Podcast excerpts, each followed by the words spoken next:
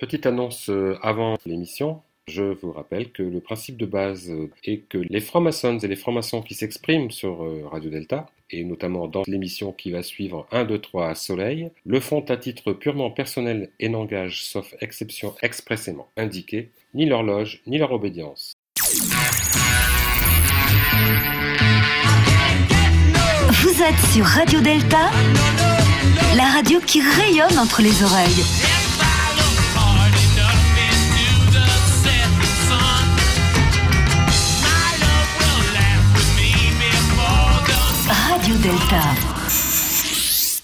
Bonjour à tous et bienvenue sur Radio Delta. Nous sommes le vendredi 24 novembre, il est 20h et voici deux heures de direct dans 1, 2, 3 Soleil avec nos chroniqueurs favoris. J'ai nommé Viviane Bensoussan, Marie-Pascale Schuller, Jean-François Dorsa, Doc Raymond et bien sûr Gilles à la technique sans qui cette émission serait silencieuse.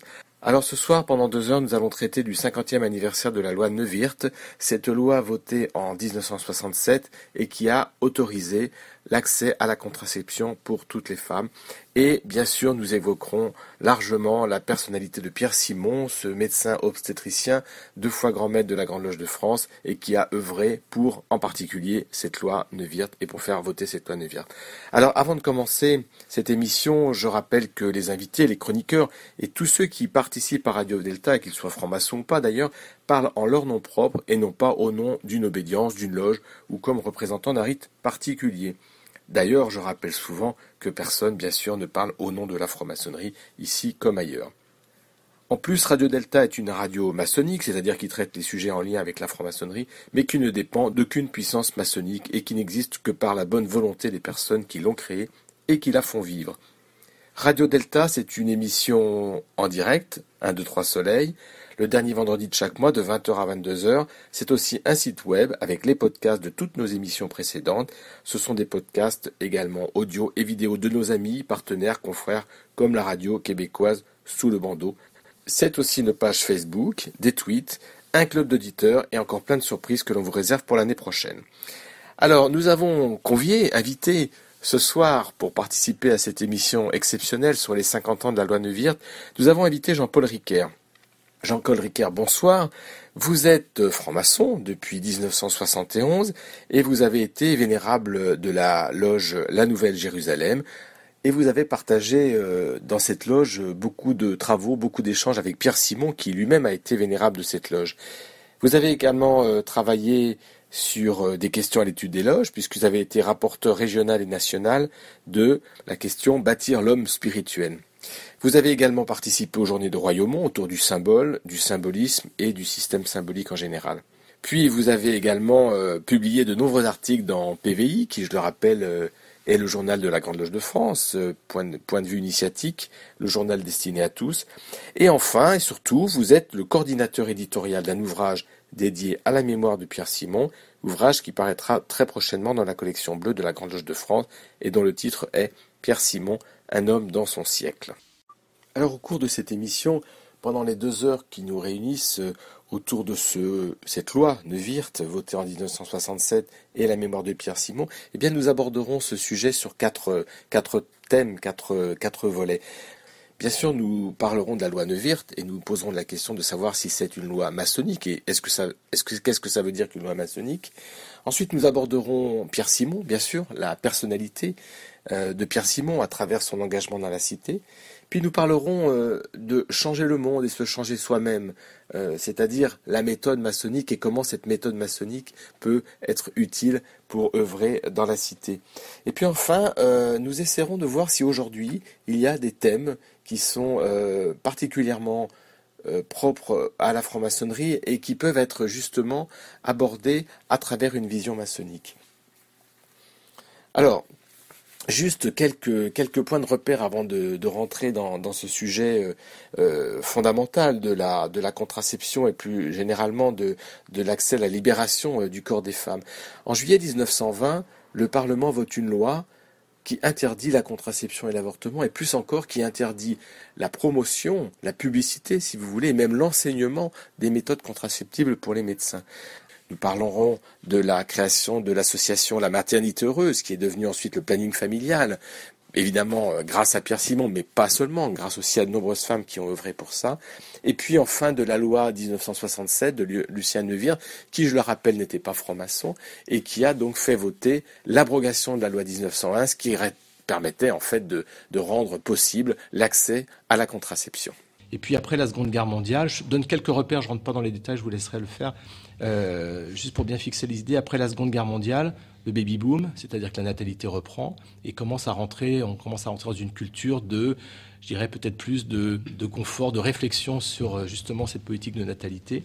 Donc du coup, une, une loi qui commence à devenir un petit peu gênante, en particulier pour les femmes, en tout cas pour les couples en général, en particulier pour la contraception. Voilà, c'était juste pour fixer, le, fixer des repères pour, pour commencer l'émission. Et pour, euh, pour continuer, avant de rentrer dans le, dans le sujet, je voulais qu'on entende une, une bande-annonce d'un film, qui est un film qui date de 1977. C'est un film d'Agnès Varda, que certains connaissent, qui s'appelle L'une chante et l'autre pas. Et c'est un film qui commence en 1962, donc bien avant la loi Neuwirth, et qui retrace en fait à travers la, vie de deux jeunes femmes, qui retrace euh, finalement la, toute la, tout le militantisme, toutes les actions des militantes des femmes entre 1962 et 1977, finalement les lois donc sur la contraception et sur euh, la libération de l'avortement.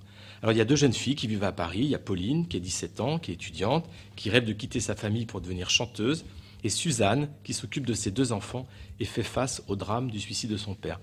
La vie les sépare, chacun vit son combat de femme. Pauline est devenue chanteuse dans un groupe militant et itinérant, après avoir vécu une union difficile en Iran. Je vous raconte tout ça, c'est pour fixer un peu les, idées et l'esprit du film. Suzanne est sortie de sa misère et travaille au planning familial qui a été créé après l'association de la maternité heureuse. On va revenir sur ces, sur grands moments euh, de ces, de ces combats. Et dix ans plus tard, elle se retrouve au cours d'une manifestation féministe. Et dans ce film qui débute en 62, Agnès Varda retrace donc l'histoire des luttes des femmes pour leur libération, comme on disait à l'époque. Hein, je vous rappelle le MLF, Mouvement de libération de la femme. C'est un film qui aujourd'hui, quand on le regarde, a un peu vieilli. On pourrait même dire qu'il est un peu ringard. Il n'est pas assez vieux pour qu'il soit, je dirais, sympathique, mais en même temps, il faut le revoir parce que ça montre bien euh, ce que c'était ses préoccupations et ses questions à l'époque. Et on écoute la bande-annonce aujourd'hui pour nous, justement pour se plonger dans l'époque de la loi Neuwirth. En 62, je chante Alléluia à la chorale. Alléluia, Alléluia. Je chante Shabada, Wa Wa derrière un recueil yéyé.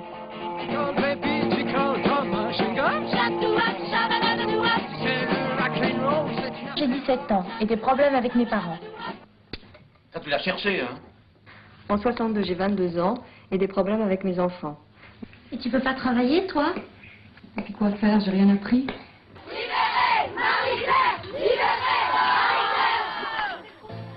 On va pas raconter l'histoire. D'autant qu'elle dure 13 ans.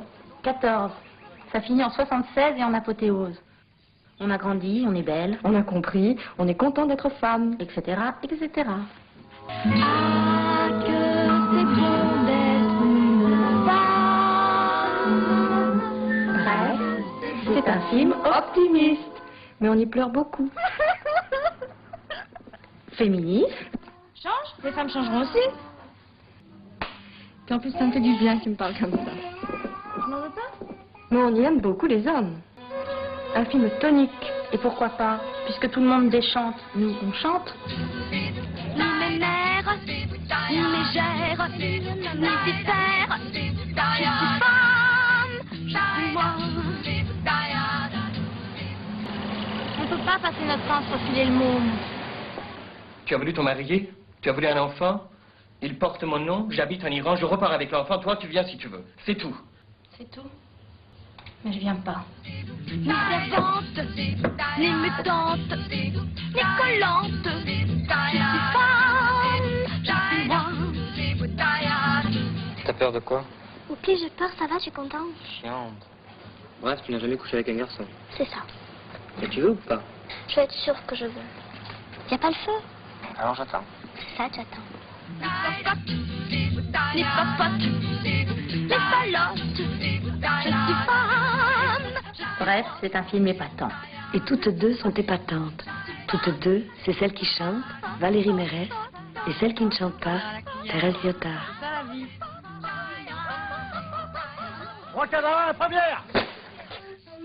L'une chante, l'autre pas, le film qui vous enchantera. Alors, on est toujours sur euh, Radio Delta, euh, l'émission à 2-3 soleils, euh, vendredi 24 novembre, en direct de nos studios toulousains. Alors, Jean-Paul Riquer, vous avez bien connu Pierre Simon, vous avez vécu cette époque de la, loi, la Neuwirth. Est-ce qu'on peut dire, comme on lit souvent sur certains sites, que la loi Neuwirth est une loi maçonnique? Qu'est-ce que ça voudrait dire une loi maçonnique? Est-ce qu'on peut appliquer ce, ce terme à la loi Neuwirth? Oui, c'est vrai qu'on l'entend, et à la fois c'est euh, des émetteurs qui sont euh, plutôt favorables à cette association entre franc-maçonnerie et moine et puis aussi, surtout, dans, dans des communications de personnes qui sont tout à fait euh, hostiles à la maçonnerie et qui en profitent pour développer des théories antimaçonniques classiques. Pour ma part, et pour répondre très directement à votre question, je ne dirais pas que la loi de Neuwirth est une loi maçonnique. Pour deux raisons. La première, c'est que je trouve qu'une telle affirmation, c'est un peu désobligeant pour toutes les personnes euh, qui n'étaient pas euh, francs-maçons ou francs-maçonnes et qui, à l'époque, euh, se sont battues pour effectivement faire en sorte que la loi de 1920 soit abrogée et en particulier euh, aux côtés de Pierre Simon, je pense à des femmes remarquables euh, comme euh, Lagua Velailé et beaucoup d'autres, qui effectivement ont partagé ces combats, se sont battus ensemble. Et je pense aussi à toutes les personnes qui n'ont pas été leaders dans ces combats, mais qui ont été très actifs et qui finalement ont permis euh, à ce que cette loi euh, euh, soit effectivement donc votée par le Parlement. Mais d'un autre côté, ce qui est vrai, c'est que l'un des principaux animateurs de ce mouvement, qui est effectivement le docteur Pierre Simon, qui a été donc grand maître de la Grande Loge de France, il n'était pas encore à l'époque, lui, il a fait travailler les frères de sa loge, les frères de la Grande Loge de France, parce que c'était son obédience, sur les thèmes de réflexion qui ont effectivement permis de réfléchir sur la philosophie, la morale, l'éthique de ces problèmes euh, je ne sais pas comment les exprimer parce que je ne suis pas un spécialiste effectivement de la contraception, mais sur ces problèmes qui ont généré effectivement un changement fondamental dans les mœurs de notre temps. Mais pour Pierre Simon, et donc pour les francs-maçons qui ont travaillé aux côtés de lui et qui ont participé effectivement donc euh, à cette démarche, euh, effectivement, le problème se posait sur un plan philosophique, moral, éthique, plus qu'effectivement sur un plan technique, où là, effectivement, il œuvré aussi en tant que médecin et obstétricien. Oui, c'est ça. Il, fallait peut-être rappeler que Pierre Simon était médecin, obstétricien. Et euh, alors, euh, petite question peut-être un peu provocante. Quand on peut imaginer que dans une obédience strictement masculine, on se préoccupe des problèmes de contraception qui sont quand même un problème euh, plutôt féminin, on va dire, même si on peut dire que c'est un problème aussi masculin? Bah, D'abord, on ne peut pas limiter le rôle de la maçonnerie tel que je l'ai tout à l'heure euh, à celui qui a été joué par la franc-maçonnerie masculine, parce que tout de même, aux côtés de Pierre Simon, il y avait une femme comme Yvonne Dornès, qui était une grande maîtresse de la Grande Loge féminine, et qui a vraiment été en permanence à ses côtés. Ils ont été cofondateurs ensemble, mais pas seulement eux, du mouvement français pour le planning familial, issu de la maternité heureuse. Euh, donc ce n'est pas spécifiquement euh, masculin. Maintenant, si effectivement donc, la Grande Loge de France a joué un rôle spécifique dans ce domaine, on y reviendra sans doute, c'est évidemment en raison de la personnalité de Pierre Simon. Pierre Simon a été sensibilisé à ces problèmes parce que c'est un homme d'exception qui est sorti traumatisé, je mets le mot entre guillemets, euh, au lendemain de la guerre, de ce qu'il avait vécu euh, en tant que juif, d'une part, et puis en dehors de ça, euh, d'une façon générale, avec la misère terrible que ça a donc engendré, misère humaine, euh, sociale, euh, millions de morts, etc. Et son optique a été de changer ce monde. Et il a décidé de se donner les moyens de changer ce monde. Et il a utilisé donc divers outils. Le premier a été son choix de devenir médecin obstétricien parce qu'il a pressenti que c'était là qu'effectivement il y avait une possibilité d'agir sur les mœurs de son temps. Et à partir de ce moment-là, en tant que médecin obstétricien, effectivement, il était apte à se poser les problèmes de la situation de la condition féminine. Et alors, euh, j'ai entendu un, interview, euh, peut-être qui était euh, en replay, comme on dit, sur France Culture, de, Pierre Simon à propos de, l'adoption de cette loi. Et on lui posait la question de savoir s'il avait utilisé son réseau maçonnique. Alors, on pourrait peut-être préciser ce que c'est que son réseau maçonnique. Je pense que le, journaliste pensait certainement au, peut-être au fraternel des parlementaires. En gros, on voulait lui faire dire, est-ce qu'il a été, le fait qu'il ait été franc-maçon a permis de faire voter la loi sais pas, je pense ce que, ce que vous allez dire, mais qu'est-ce que vous en pensez? Bah, J'imagine qu'il a répondu non. Eh ben voilà, il a répondu non, bien bah sûr. non, parce que ce n'était pas du tout un problème de réseau. Ça, ça, va, ça va bien au-delà. On ne peut pas, avec des réseaux, changer la morale de son temps. C'est aberrant d'imaginer ça. Non, non, non. Il y avait effectivement une stratégie chez Pierre Simon qu'il a très clairement explicité dans les ouvrages qu'il a écrits et qui était la suivante. Si on veut changer le monde, il faut agir. Pour agir, il faut utiliser un moyen, et ce moyen privilégié, c'est le politique. Il s'est lui-même directement euh, euh, frotté euh, à ce milieu politique, puisqu'il était candidat aux élections législatives, Bon. il s'est aperçu qu'il fallait utiliser le monde politique comme le levier, puisque c'était ce monde politique qui était en mesure de prendre les décisions qui s'imposaient. Mais pour ce faire, il fallait nourrir ce monde politique avec un discours et ce discours devait être un discours susceptible de remporter l'adhésion par sa haute valeur, là encore, philosophique, morale, éthique. Donc, et là, il a utilisé, entre guillemets, ses frères de la Grande Loge de France, mais également euh, toutes les personnes autour de lui, là encore j'évoque Yvonne Dornès bien entendu, pour avoir donc une réflexion sur ce principe-là, qui n'était pas une réflexion sur la contraception, qui était une réflexion sur le sens de la vie. Et pour, pour résumer en, quelques mots, euh, et pour pas perdre trop de temps, euh, une des idées majeures, c'était que jusqu'à cette deuxième moitié du XXe siècle, la défense de la vie était un problème qui se posait en termes quantitatifs. Or, dans les sociétés occidentales développées de la deuxième moitié du XXe siècle, là où les aspects quantitatifs étaient relativement très bien résolus, il y a les médecins autour de la table qui ne diront pas le contraire, donc on ne pouvait plus poser les, problèmes en termes quantitatifs, mais en termes qualitatifs. La première fois que j'ai entendu parler, j'ai entendu la formule qualité de la vie, c'était dans la bouche de Pierre Simon. Poser les problèmes en termes qualitatifs et non pas en termes quantitatifs. Pourquoi? Parce qu'il y avait eu une évolution de la société et surtout une évolution de la science. Il était au cœur de cette évolution de la science. Donc il fallait transposer cette évolution dans la société, en faire euh, le, moyen euh, de faire changer la morale du, temps. Parce que vous avez évoqué tout à l'heure, excusez-moi, je suis un petit peu long. Non, non, vous avez évoqué vous êtes tout à l'heure, vous avez la parole. le, contexte démographique de la loi de 1920 après la guerre de 14-18 et le contexte démographique du baby-boom au lendemain de la guerre de 1945. Ça, effectivement, c'est un contexte qui explique certaines réticences ou euh, certaines, euh, certains engouements pour, pour le changement de la loi.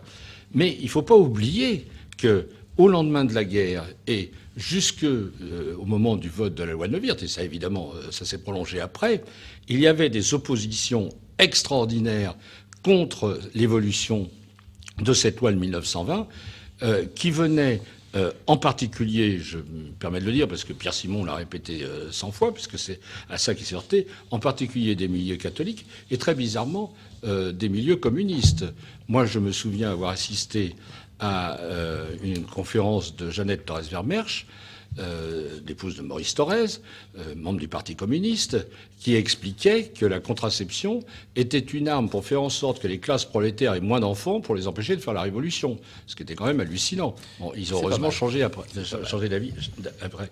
Mais donc c'était ces réticences, et elles n'étaient pas donc euh, simplement euh, un aspect démographique, bien que le contexte que vous avez rappelé est tout à fait juste et, mérite d'être rappelé, mais il y avait un contexte philosophique, religieux, religieux qui était extrêmement pesant et qui freinait toute évolution. Oui, puis il faut rappeler qu'un an après l'adoption de la loi Neuwirth, le pape Paul VI a condamné la contraception par un texte papal qui s'appelle, je crois, Humanae Vitae. Et il a excommunié Pierre Simon. Oui, mais ça, bon. Oui, il s'en foutait un peu, mais voilà, j'allais le dire. C'est intéressant de le rappeler. Je ne savais pas, on ne savait pas qu'il avait excommunié Pierre Simon. D'accord, donc c'était lui le, grand fautif, c'était lui le Satan. Euh, donc, euh, est-ce que Pierre Simon était. Euh, j'ai l'impression que dans la, dans la loi Neuwirth, on peut la voir avec deux, deux approches. On peut la voir comme une forme de libération de la femme, en découpant l'acte sexuel, donc le plaisir, à l'acte de la procréation, euh, donc découper ces deux, ces deux actes en fait grâce à la contraception. Et puis il y a une autre, une autre approche, celle qu'on a évoquée à Mimo, qui est aussi le fait de finalement d'avoir une réflexion donc sur la qualité de la vie. Donc on retrouve les thèses de Malthus, etc. Donc est-ce que Pierre Simon était balancé entre les deux ou est-ce qu'il était plutôt vers l'un ou plutôt vers l'autre? Oh, c'est ça, c'est difficile de, de, répondre à sa place. Peut-être un peu les deux. Euh, oui, sans, doute un peu. Moi, personnellement, n'étant pas femme. Ça, oui, on l'avait remarqué. je, préférais, je préférais que les, femmes à cette place répondent à, répondent à cette question. Je vais leur donner la parole tout de suite. Mais cela dit, euh, pour, pour, Pierre, je ne sais pas. Mais, mais en tout cas, pour le sujet qui nous occupe et ce qui justifie ma présence ici, c'est-à-dire l'aspect maçonnique des choses, c'est effectivement le second point qui seul nous intéresse. Je peux vous garantir que, étant membre de la Nouvelle Jérusalem, je n'ai pas trouvé aucune trace dans nos archives, ni même dans celles de la Grande Loge, d'un sujet proposé par Pierre Simon s'appelant la contraception. Ça a existé, mais avant que Pierre Simon soit grand maître de la Grande Loge de France. Mais quand il a été, c'était pas ça le problème. Le problème, c'était, là encore, cette réflexion. J'utilise à chaque fois ces trois mots parce que j'aime bien les répéter, à la fois philosophique, morale et éthique. Donc c'est cette réflexion-là que, que, nous avons fait. Viviane Bensoussan. Oui, moi je voudrais faire une observation, c'est que le mot contraception, il est très violent finalement. Parce que contraception, c'est conception Donc c'est d'une violence inouïe. Alors que finalement, euh, aujourd'hui, on utilise beaucoup plus le mot de, euh, de contrôle, de contrôle de la conception ou contrôle de la euh, contrôle de grossesse. Et, et c'est vrai que ce mot de contraception, il a été inventé à l'époque. Et aujourd'hui, je pense que si on devait inventer un autre mot, on n'utiliserait pas celui-là qui est terriblement violent et qui effectivement peut être condamnable contre la conception. C'est contre toutes les idées euh, judéo-chrétiennes qui étaient euh, très à la mode euh, à cette époque. Mais le, livre le plus important que, Pierre Simon ait écrit sur le sujet s'appelle Le contrôle des essences. Il ne s'appelle pas la contraception. Est-ce que vous nous rappelez, quand on a préparé cette émission, vous, on, a parlé de Yvonne de Gaulle, qui a joué un rôle non négligeable dans, dans la, on va dire, la promotion de, cette loi Neuwirth? Bah, euh, Parce qu'il faut, faut, rappeler aussi l'époque, 67, donc De Gaulle est au pouvoir. On ne peut pas dire que De Gaulle, c'est un homme, on va dire plutôt un homme du, 18e siècle, du 19e siècle plutôt.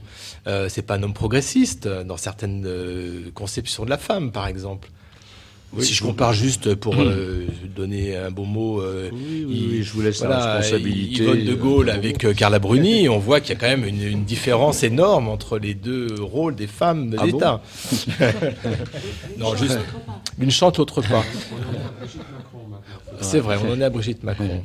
Oui, alors ça, l'histoire, elle est racontée à la fois par Pierre Simon dans, dans, son autobiographie de la vie avant toute chose, mais également donc par Lucien Neuwirth. Euh, c'est vrai que euh, ils ont pensé l'un et l'autre que rien ne pourrait se faire sans effectivement avoir euh, une position favorable prise par le général de Gaulle. Mais quand ils sont allés voir le général de Gaulle pour lui poser la question, je, résume, puis je ne connais pas les détails précis de l'affaire, je ne sais qu'à travers ce qu'ils ont raconté, le général de Gaulle a dit qu'il était incompétent pour traiter de ce problème qui était un problème féminin. Euh, donc tout de même, c'est quand même remarquable parce que à l'époque, toutes les personnes qui euh, s'occupaient sur le plan parlementaire, politique, ministériel, etc., étaient évidemment euh, ben, des hommes, enfin pas à 100%, mais en grande majorité des, majorité des hommes. Et, il se trouve que dans un chapitre de, la vie avant toute chose qui s'appelle Le cigare et la générale, le cigare parce que c'est vrai que quand ces gens se réunissaient, ils aimaient bien fumer des havanes, et la générale, parce que donc le général de Gaulle a sollicité donc l'avis de son épouse et euh, Tante Yvonne, comme on l'appelait de façon ironique et, mais affectueuse en même temps euh, alors, et telle qu'on la considérait comme euh, une femme, vous l'avez dit tout à l'heure, d'un peu d'un ancien temps, elle a préconisé effectivement l'abrogation de cette loi de 1920.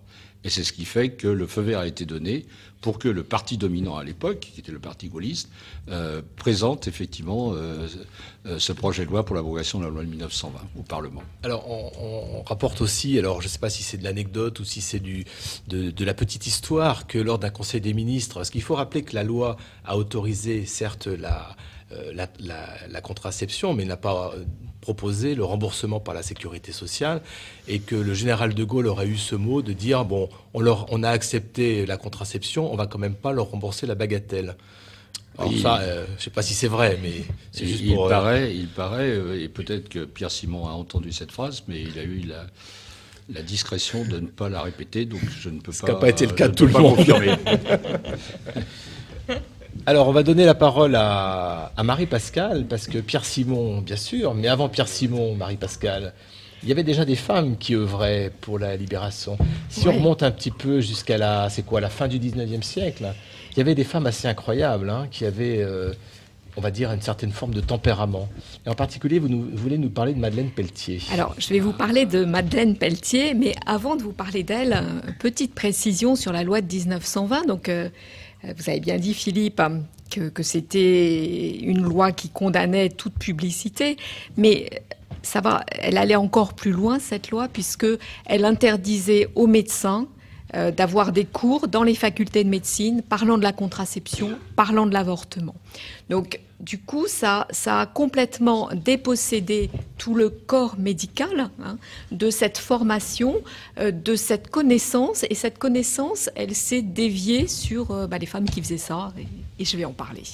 Donc, je vous parle de Madeleine Pelletier, qui est née en 1874, donc euh, un peu avant.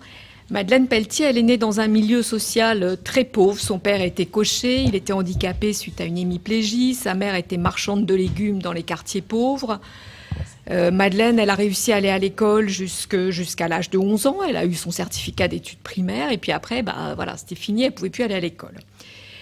Mais très vite, euh, elle a fréquenté les réunions politiques, anarchistes, féministes. Et puis, Madeleine, elle est présentée comme une rate de bibliothèque. Donc, parce que c'est pas un, on dit pas un rat, on dit une rate. Hein. Oui, c'est pas tout ça, ça, Enfin bon, je vous laisse continuer. Euh, je vous laisse la responsabilité de votre écriture quasiment inclusive. Donc elle est, elle est vraiment décrite comme une femme complètement avide de connaissances, qui va chercher la connaissance où elle est. Elle a repris seule ses études, elle a passé toute seule son brevet, toute seule son baccalauréat en candidate libre, avec une mention très bien, ce qui est remarquable. Et puis, et puis Madeleine, elle avait, elle avait envie de faire des études de médecine. Alors, il faut la décrire quand même comme euh, une femme euh, qui s'imposait hein, et qui, supportait assez mal d'être bridée par, euh, par des lois, par supportait pas qu'on s'occupe d'elle. Et puis, elle a très vite remarqué que se promener dans Paris quand, quand on est en jupe, bah, pour une femme seule, c'était pas possible. Donc, le plus simple, eh bah, c'était de mettre un pantalon. Hein. Donc, toutes les photos qu'on voit de Madeleine Pelletier, c'est une femme qui est en pantalon, qui est en costume et, qui se promenait, euh, voilà, toute seule. Elle n'avait pas demandé l'autorisation à la préfecture, comme c'était euh, de rigueur à ce moment-là. Elle a eu des bourses, elle a eu des aides financières, elle a trouvé, enfin, elle a eu la chance d'avoir quelqu'un, un médecin qui l'a aidée et qui a financé euh, ses, études de médecine un médecin généraliste qui avait lui aussi des soucis financiers pour faire ses études et qui l'a aidé. Donc elle s'est intéressée aux spécialités de l'époque, elle a fait euh, de l'anthropologie et elle a fait une spécialité qui n'existe plus du tout, c'était de la craniologie. Donc craniologie, c'était la mesure euh, des formes du crâne pour en déduire euh, les rapports avec l'intelligence et le caractère. Et on pouvait déduire des choses, Marie-Pascale, de ça? Parce que sinon, on va passer au double décimètre, là. Je crois qu'on a déduit les caractères des Juifs. Euh, malheureusement, Voilà. et puis pour étudier ça plus profondément, elle a, elle a fait de la médecine ce qui lui plaisait en asile à l'hôpital Sainte-Anne. Ça, c'était ce qu'elle aimait. Puis, pour, euh, pour se faire de l'argent, elle faisait des gardes à la maison des accouchements Baudeloc. Et probablement que ça a bien aidé euh, le reste de sa carrière parce qu'elle a dû faire des accouchements, mais euh, pas que des accouchements à terme, on va dire. Hein. Donc, en 1902, elle a voulu passer son concours d'internat. Et puis là, on lui a dit, bah non, euh, vous n'avez pas vos droits civiques, vous n'avez pas vos droits politiques puisque vous êtes une femme, donc vous ne pouvez pas passer le concours de l'internat. Ah juste pour préciser quelque chose, donc il n'y avait pas de femmes médecins ou de femmes internes, il y avait des femmes médecins, mais pas de femmes internes. Il y a eu une première femme médecin, la première femme médecin c'est Madeleine Bress, hein, c'est 1875. Euh, mais l'accès à l'internat était refusé. Alors l'accès à l'internat euh, psychiatrique, parce qu'il y a eu une première femme qui a eu l'internat de Paris. Mais Madeleine, elle s'en laissait pas compter comme ça. C'est pas parce qu'on lui fermait le nez qu'elle disait OK. Elle n'a pas supporté, donc elle a pris euh, sa plume et elle a commencé à faire des articles de presse encore et encore pour créer du scandale. Elle a fait, comme on dirait maintenant, elle a fait du buzz. Et en particulier, elle a beaucoup publié dans le journal La Fronde, euh, qui était le journal dirigé par Marguerite Durand, qui était un journal féministe. Donc, finalement, elle a fait suffisamment de buzz pour être autorisée à passer son concours. Elle a été reçue. Mais euh, bah, Madeleine, elle faisait beaucoup de réunions politiques, donc elle n'a pas réussi son deuxième concours, donc elle n'a pas pu être euh, médecin psychiatre, elle n'a pas pu être la première femme psychiatre. Il fallait quand même qu'elle gagne des sous, donc elle a réussi à avoir un poste comme médecin des postes. Et puis elle faisait des gardes la nuit, elle faisait SOS euh, médecin, mais elle le faisait à pied. Donc elle, se, elle déambulait dans Paris avec son, costume et puis son revolver sur elle parce que bah fallait bien se protéger. Hein. Elle n'a pas réussi à avoir d'activité libérale parce que les femmes qui avaient leur diplôme, elles n'arrivaient pas à s'installer, il n'y a personne qui venait les voir. Alors Madeleine Pelletier, euh, c'est une femme que nous en maçonnerie on, connaît et on vénère, en particulier euh, chez nous. Elle a été initiée franc-maçonne en 1904 dans la grande loge symbolique écossaise mixte maintenue, qui, a été dissolue après. À la Nouvelle-Jérusalem. Tout à fait. J'ai vu ça, qu'elle a été effectivement, euh, elle a été à la Nouvelle-Jérusalem, qu'elle a, voilà, qu'elle a fréquenté assidûment. Mais vous n'avez plus de femmes à la Nouvelle-Jérusalem, hein, on est bien d'accord. voilà, les choses étant ce qu'elles sont, la grande loge euh, mixte et maintenue s'est éteinte et les frères ont rejoint la grande loge de France. Les sœurs ont été dans les loges d'adoption. Et notre frère euh, Jean-Laurent Turbet a décrit le parcours maçonnique de Madeleine Pelletier très très bien dans son blog. Je vous invite à y aller vous pour en apprendre plus. Euh, dites-moi, Marie-Pascale, c'est à peu près à la même époque qu'apparaît une certaine Louise Michel. Est-ce qu'elles se sont rencontrées, elles se sont connues? Tout à fait. Et c'est la grande, ça a été la grande fierté de Madeleine Pelletier, c'est d'arriver à amener euh, Louise Michel en franc-maçonnerie et d'initier Louise Michel qui n'a été initié que, quelques mois avant sa mort. Donc euh, Madeleine Pelletier, dans, la loge La Nouvelle Jérusalem, elle avait des activités très centrées sur les sujets sociaux. Donc on a retrouvé des traces de ses planches. Et, elle parlait du droit à l'avortement, du droit à l'amour libre, de l'immoralité du mariage. Elle a tenté de convaincre le Géo de faire de la féminisation.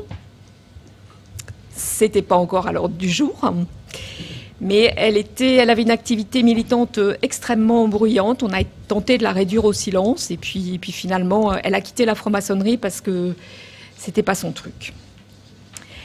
Donc elle, a continué à avoir un engagement politique euh, très important. Elle a été au Parti socialiste, elle a été dans les groupes féministes du Parti socialiste réclamant le droit de vote des femmes. Et là aussi, elle n'a pas continué parce qu'elle était beaucoup trop bridée dans son expression. Donc elle s'en est détachée. Euh, elle, vraiment, elle structurait sa pensée féministe. Et, on voit dans, ses écrits qui sont disponibles sur, sur la grande bibliothèque Gallica qu'elle elle définissait déjà le sexe biologique et le sexe psychologique. Elle différenciait les deux et finalement je me dis qu'elle a été avant Simone de Beauvoir euh, la première à dire on ne naît pas femme mais on le devient. Elle a continué son engagement féministe par plein d'autres moyens. Elle a fait un journal qui s'appelait La Suffragiste. Et dans son activité euh, militante féministe, elle a beaucoup communiqué sur la contraception, les méthodes de contraception. En 1911, elle a publié un livre intitulé L'émancipation sexuelle de la femme. Il fallait le faire quand même. Extraordinaire quand même. Hein Il fallait le faire. 1911. 1911 Parce avec... que c'était une femme qui était sexuellement libérée. Elle ne décrit pas euh, un besoin sexuel débordant. On va le dire comme ça. Hein N'empêche que dans son bouquin, elle a un chapitre entier qui est dédié à l'avortement avec une justification euh, morale et égalitaire de l'avortement. Mais je ne vais pas en parler parce que ce n'est pas, le sujet. Je vous lis avant son chapitre sur l'avortement, je vous lis une quinzaine de lignes qu'elle a écrites sur la contraception. Donc Madeleine, elle écrivait. Les pratiques de la restriction volontaire des naissances sont depuis longtemps en usage courant dans les classes instruites et aisées. Si le riche a moins d'enfants que le pauvre, ce n'est pas parce qu'il est moins prolifique ou parce qu'il s'abstient des rapports sexuels. C'est par le seul effet de sa volonté. Aujourd'hui, à la grande terreur des conservateurs, et notre frère en parlait, la limitation volontaire de la fécondité gagne le prolétariat. Les hommes de cette classe, moins énergiques que les riches, refusaient en général de faire au moment voulu l'effort nécessaire pour ne pas rendre mère leur épouse les néo-malthusiens ont inventé pour la préservation féminine toutes sortes d'appareils, de produits dont il se fait un commerce important dans les milieux syndicaux et anarchistes. Souvent, les moyens préconisés échouent. Les ouvrières les emploient mal. La nécessité d'y recourir méthodiquement à chaque rapport est à leur charge et elles le négligent et deviennent enceintes. Néanmoins, après la propagande néo-malthusienne, a cependant été efficace. Selon une statistique publiée, le nombre de naissances aurait grandement diminué depuis quelques années dans la population industrielle du Nord. Et là, ma pauvre Madeleine, euh, je suis désolée de, vous contredire, ce n'est pas très scientifique ce que vous dites, Madeleine, parce que peut-être que le nombre de naissances a diminué, mais peut-être que le nombre d'avortements a augmenté. Et peut-être que dans les populations industrielles du Nord aussi, il y avait beaucoup de mortalité, euh, ce qu'on appelle périnatale. Voilà pour Madeleine Pelletier qui, qui a été euh, une grande défenseuse de l'avortement euh, bien avant, bien avant l'heure. Merci Marie-Pascale. Vous êtes sur Radio Delta, la radio qui rayonne entre les oreilles. Alors, vous êtes toujours sur Radio Delta et nous sommes aujourd'hui avec euh, Jean-Paul Riquer pour travailler, pour réfléchir, pour débattre ensemble euh, à partir du 50e anniversaire de la loi Neuwirth qui a libéré en fait euh, la contraception. Et on va aborder maintenant dans le deuxième thème de l'émission la personnalité de Pierre Simon. Vous avez bien connu Pierre Simon, vous avez également travaillé à partir de ses textes. Euh, qui était Pierre Simon finalement? C'était qui cette personne euh, euh, dont on entend beaucoup parler à la Grande Loge de France? Il a été grand maître de la Grande Loge de France, mais avant d'être grand maître, quelle a été sa vie finalement avant de venir, devenir franc-maçon et ensuite en tant que franc-maçon? Oui, alors moi je l'ai connu, il était déjà grand. Hein. Et quand je dis grand, c'est dans tous les sens du terme, puisqu'il était physiquement très grand, il faisait 1m95. et c'était une personne très impressionnante quand on l'a rencontré, euh, déjà à cause de ce physique, pas seulement à cause de la taille, mais aussi avec euh, son élégance euh, qui était tout à fait remarquable et qui était absolument révélatrice de, son esprit, de sa façon de penser. tout, ça allait ensemble. Quoi. Ce que je peux en dire, c'est que tout commence pour Pierre après ce traumatisme de la guerre que j'ai évoqué tout à l'heure. Et son, sa première interrogation, ça a été euh, quel pouvait être le meilleur moyen d'agir. Juste, euh, c'est un petit peu anecdotique, mais il a hésité un temps entre deux carrières, euh, celle d'acteur de théâtre, puisqu'il a participé à une troupe théâtrale. certains de ses euh, comédiens euh, ont fait carrière, je pense à Charles Denner par exemple, et la médecine. Et s'il a choisi la médecine, et en particulier l'obstétrique, c'est parce qu'il avait déjà cette pensée qu'il fallait qu'il choisisse une voie qui soit susceptible euh, de procurer une meilleure façon de vivre dans la société moribonde qui sortait, qui sortait de la guerre. Donc ça, le choix de la médecine, été une première étape. Et ensuite, une fois donc euh, installé dans cette situation de médecin, son premier combat, ça a été pour l'accouchement sans douleur. Il est allé à l'Institut Pavlov, en, URSS donc, de l'époque, où se où se pratiquait l'accouchement sans douleur. Et il y a étudié et pratiqué les techniques qu'il a euh, rapportées. Donc, euh, Alors, juste pour préciser, je ne suis pas un spécialiste, il y en a autour de la table. C'est, on ne parle pas de péridurale, on parle plutôt des techniques de respiration, de décontraction, de relaxation. Hein, d'accord. Bien sûr, bien sûr. Mais cela dit, il a été un des préconisateurs de la péridurale euh, donc, par la suite. L'accouchement moins douloureux, pas sans douleur. Viviane Bensoussan moins, de douleur. Petite précision de vocabulaire. vous pouvez pas tout à l'heure sur la poser des questions qui sont des questions auxquelles, en tant qu'homme, je ne peux pas répondre. Mais, non, mais vous avez raison, effectivement, donc, de le souligner. Enfin, ça a quand même été un progrès donc, euh, euh, colossal et qui, en plus, donc, a, a, permis de, constituer déjà donc, un univers euh, favorable à cette évolution de la société par l'émancipation de la femme. Donc ça, c'était un premier point. Ensuite, le deuxième axe, je l'ai évoqué tout à l'heure. Excusez-moi, j'ai une question. par exemple, sur l'introduction de techniques de type, euh, on peut pas parler de péridurale aujourd'hui, mais à l'époque de techniques d'accouchement, donc sans douleur ou, moins de douleur, est-ce que c'est des techniques qui étaient, je veux dire, qui, qui étaient faciles de mettre en, œuvre euh, en France, par exemple, ou bien est-ce qu'il y avait des réticences? Est-ce que est-ce qu'il y avait des catégories de population qui disaient non, la femme doit accoucher dans la douleur? Ah mais tout à fait, il y avait des réticences absolument colossales. Et la première pratique qu'il y a eu de l'accouchement sans douleur en France, c'était à la clinique de la CGT. Alors ça, ça, compense ce que j'ai dit tout à l'heure sur le Parti communiste. c'est ça voilà, je, m'excuse auprès des militants. Mais ça s'est fait donc dans la clinique des Bluets euh, et la clinique de la CGT. D'accord. Alors ensuite, donc ça c'était la première étape, le choix de la médecine. La deuxième étape, ça a été le, choix du levier. Et, là, ça a été donc, euh, je l'évoquais tout à l'heure, donc euh, la nécessité d'impliquer le politique, parce que c'est le politique qui a la possibilité de euh, modifier la loi. Et en l'occurrence, c'est par la modification de la loi que on peut effectivement aboutir à changer donc la société. Partiellement, il y a évidemment, bien entendu, d'autres moyens. Euh, il s'est frotté à la politique, puisqu'il a été candidat aux élections législatives à deux reprises, en 67 et en 68, dans le cadre de la Fédération de la gauche démocrate et socialiste, qui était une association du Parti radical dont il était membre, euh, de la Convention des institutions républicaines, qui était une confédération donc des, clubs euh, qui avaient fleuri à l'époque, et, de la SFIO. Il s'est rendu compte au bout d'un moment que euh, c'était un autre métier et qu'il valait mieux donc euh, euh, passer par la conviction et, auprès donc du monde politique plutôt que de lui-même faire de la politique qui effectivement l'empêchait de faire son métier de médecin. Voilà, je, résume et, et, je schématise. Et ensuite, donc la troisième étape, c'était de fournir les outils de réflexion et de sensibilisation susceptibles de convaincre le personnel politique.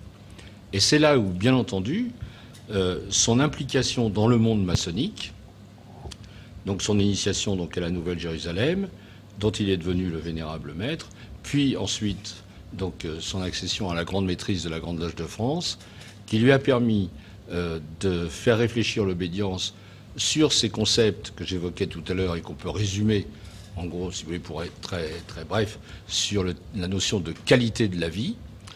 Et, ce, qui était quelque chose de vraiment neuf, alors effectivement, cette réflexion a eu lieu, elle a abouti, puisque, euh, il le dit lui-même, le préambule philosophique de la loi Neuwirth pour expliquer donc, aux collègues députés euh, le, le, principe donc, de cette loi, le préambule, je dis bien philosophique, est directement extrait d'une réflexion qu'il a demandé à ses frères de la Nouvelle-Jérusalem. Donc, si vous voulez, il y a bien ces trois étapes, la médecine, le politique et la franc-maçonnerie. Merci Jean-Paul. Je crois qu'on a une question d'un auditeur ou d'une auditrice, euh, Rachel? On a une question d'un auditeur. Via Twitter? Oui. Donc il vous demande, vous parlez euh, d'accouchement et du Parti euh, communiste. Pourtant, les Russes travaillaient en avant sur l'accouchement sans douleur et avaient reçu un groupe de médecins français. Et donc l'auditeur s'interroge si Pierre Simon en faisait partie. Oui.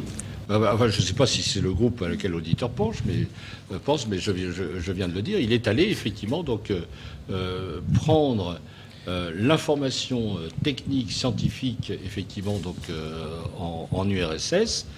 Et quand tout à l'heure j'évoquais donc la position du Parti communiste, c'était la position du Parti communiste français. Et il a été également aux États-Unis, parce que je crois qu'avoir lu qu'il était aussi lié à la Fondation Rockefeller, et il y avait aussi des liens avec des, des associations américaines qui défendaient les mêmes types d'idées, en fait. Oui, mais il a voyagé partout. Euh, donc, euh, je ne peux pas vous faire la liste, mais juste euh, pour le plaisir, j'ai des photos euh, de lui, euh, par exemple, qui m'ont été données par sa famille, c'est sa, fille et son gendre, où il est au Népal, où il est en Afrique, où il est en Amérique latine. Et, ce qui était intéressant, c'est qu'il profitait toujours de, de, des congrès médicaux ou des réunions maçonniques dans lesquelles il voyageait donc à travers le monde, à la fois pour développer auprès de ses confrères sa pensée et en même temps pour essayer d'être, euh, d'avoir une action donc positive sur les populations qu'il pouvait rencontrer. Alors dites-moi, moi j'ai une question euh, très naïve, très bête, mais comment on peut être à la fois euh, médecin, euh, père de famille, parce que je crois qu'il était aussi marié, il a eu des enfants, puisqu'on connaît Perrine, hein, oui. sa fille, qu'on connaît bien à la Grande Loge de France, puisqu'elle a et son gendre Nicolas. Nicolas, qui travaille aussi à perpétuer la mémoire de, de Pierre Simon. comment on peut être à la fois donc médecin obstétricien, homme politique puis s'est présenté, militant, franc-maçon, vénérable de sa loge c'était des journées de 24 heures bien remplies. Hein. Bah, vous, vous ne pouvez pas, moi je ne peux pas, mais moi lui il peut. lui il peut. Moi je peux vous dire par exemple que euh, j'ai fait donc euh, à ses côtés les deux campagnes électorales, celle de 1967 et 1968. Ça se terminait en général euh, après les réunions publiques par des séances de collage d'affiches. Parce qu'à l'époque, on, affichait avec les voitures, les pinceaux. Donc ça se terminait très tard. Une fois que les collages étaient terminés, on allait dîner à Paris, et puis ensuite on rentrait. Alors lui dînait chez Lip, il rentrait à pied chez lui, moi je rentrais en voiture, c'était très long. Je rentrais chez moi, il était 2h ou 3h du matin, et à 6h du matin, j'avais un coup de fil où il m'engueulait en me disant comment t'es pas encore levé, il y a du boulot. voilà, lui il pouvait, moi je ne peux pas il a été, il était grand maître deux fois hein, de la Grande Loge de ouais. France, hein, de, de, 1969 à 72, puis 71, 69, 71 et 73, 75. À 75. Euh, Qu'est-ce qui a fait qu'il est devenu grand maître? Est-ce que c'était sa volonté de devenir grand maître pour avoir euh, justement ce levier encore plus puissant, ou bien est-ce qu'il a été porté par euh, sa personnalité, par son charisme peut-être? Bah, il y a les deux. Son, charisme, effectivement, est, évident. En général, tous ceux qui sont autour de cette table et qui appartiennent à telle ou telle obédience maçonnique, qu'elle soit masculine ou féminine, savent qu'il euh, y a un chemin à parcourir euh, par étapes euh, pour effectivement arriver à des responsabilités obédientielles nationales et, éventuellement donc être grand maître ou grande maîtresse. Lui, il, a été vénérable de, la Nouvelle-Jérusalem et grand maître. C'est les seules fonctions qu'il ait occupées dans la maçonnerie. Bon, donc il est clair que c'est dû effectivement en grande partie à son charisme, à sa personnalité. Bien sûr, ça c'est une, chose. Euh, mais cela dit, il y a aussi effectivement donc une part de sa volonté, parce que quand euh, il a pris conscience euh, dans sa loge de l'importance de la démarche et de la méthode maçonnique pour se transformer en tant qu'individu et pour pouvoir effectivement accumuler une masse d'informations, d'expériences, d'attitudes, de comportements susceptibles de lui permettre de progresser personnellement et en même temps euh, de procéder au progrès de l'humanité, eh bien tout ça euh, a fait que naturellement euh, euh, occuper le premier rôle, être le personnage de premier plan, lui permettait de mobiliser la totalité de l'obédience. Et il a été extrêmement actif. Euh, on a évoqué déjà ses voyages à l'étranger. J'aurais juste rapidement donc euh, cité quelques faits. la création, par exemple, des journées de Royaumont, qui sont des journées de réflexion d'une qualité exceptionnelle de réflexion de notre obédience. Il y a aussi, ce qui est encore plus important à mon sens, le travail qu'il a fait pour euh, associer en dehors de la maçonnerie euh, des, personnalités, des organisations de premier plan à la réflexion commune. Euh, je voudrais rappeler le fait qu'un archevêque, l'archevêque coadjuteur de Paris, monseigneur Pézeril, a été reçu à la Grande Loge de France dans une cérémonie ouverte, c'est-à-dire où on pouvait public était, non, pardon, fermé, c'est-à-dire seuls les francs-maçons étaient présents, mais où Monseigneur Pézeril est venu euh, pour évoquer les rapports entre l'Église et la franc-maçonnerie. Ça, c'est le plus spectaculaire, parce que c'était la première fois qu'un évêque euh, entrait dans une loge maçonnique. Et ça, c'était avant l'encyclite ou la bulle papale de 68 Ça n'avait rien à voir. C'était, c'était complètement deux, mondes différents. Voilà, deux, mouvements différents. Euh, le, mouvement de, rapprochement entre l'Église et la franc-maçonnerie s'était fait avec le révérend Père Riquet. Et puis ensuite, il y a eu cet, événement euh, donc, extrêmement important. donc il y, y a dans la pensée de Pierre Simon deux concepts qui sont extrêmement importants. Celui qu'il appelle l'altérité active, qui est le fait de considérer l'autre comme son frère et de pouvoir avoir des rapports qui soient des rapports euh, euh, de, qui, se situent, si vous voulez, sur le, sur le même plan. Et l'autre, c'est le concept de conjonction des initiés. À partir du moment où, effectivement, on considère que toute personne qu'on rencontre mérite qu'on ait à son égard euh, des, rapports euh, qui relèvent de la fraternité et non pas de l'hostilité ou de la méfiance, euh, etc. Et à partir du moment où, quand on est dans cette atmosphère-là, on, se bat pour cette conjonction des initiés, alors effectivement, initiés au sens le plus large du terme, c'est-à-dire des gens responsables, à ce moment-là, effectivement, on peut avoir l'ambition de faire progresser l'humanité, chacun à sa place, évidemment, chacun avec ses moyens. Mais c'est ce qu'il a réussi. Alors, euh, juste une dernière question, euh, euh, Jean-Paul Riquet, avant de passer la parole à Viviane Bensoussan. Dans le programme de François Mitterrand 1965, je crois qu'il y avait déjà l'abrogation de la loi de 1920. Est-ce que Pierre Simon a participé au travail de réflexion pour la préparation du travail du candidat Mitterrand en 65 hein? Oui. alors il, n'a pas de... Il n'a pas eu une participation officielle directe, mais à l'époque, il était membre du Parti radical socialiste. C'était avant la, séparation du parti euh, radical donc euh, en deux.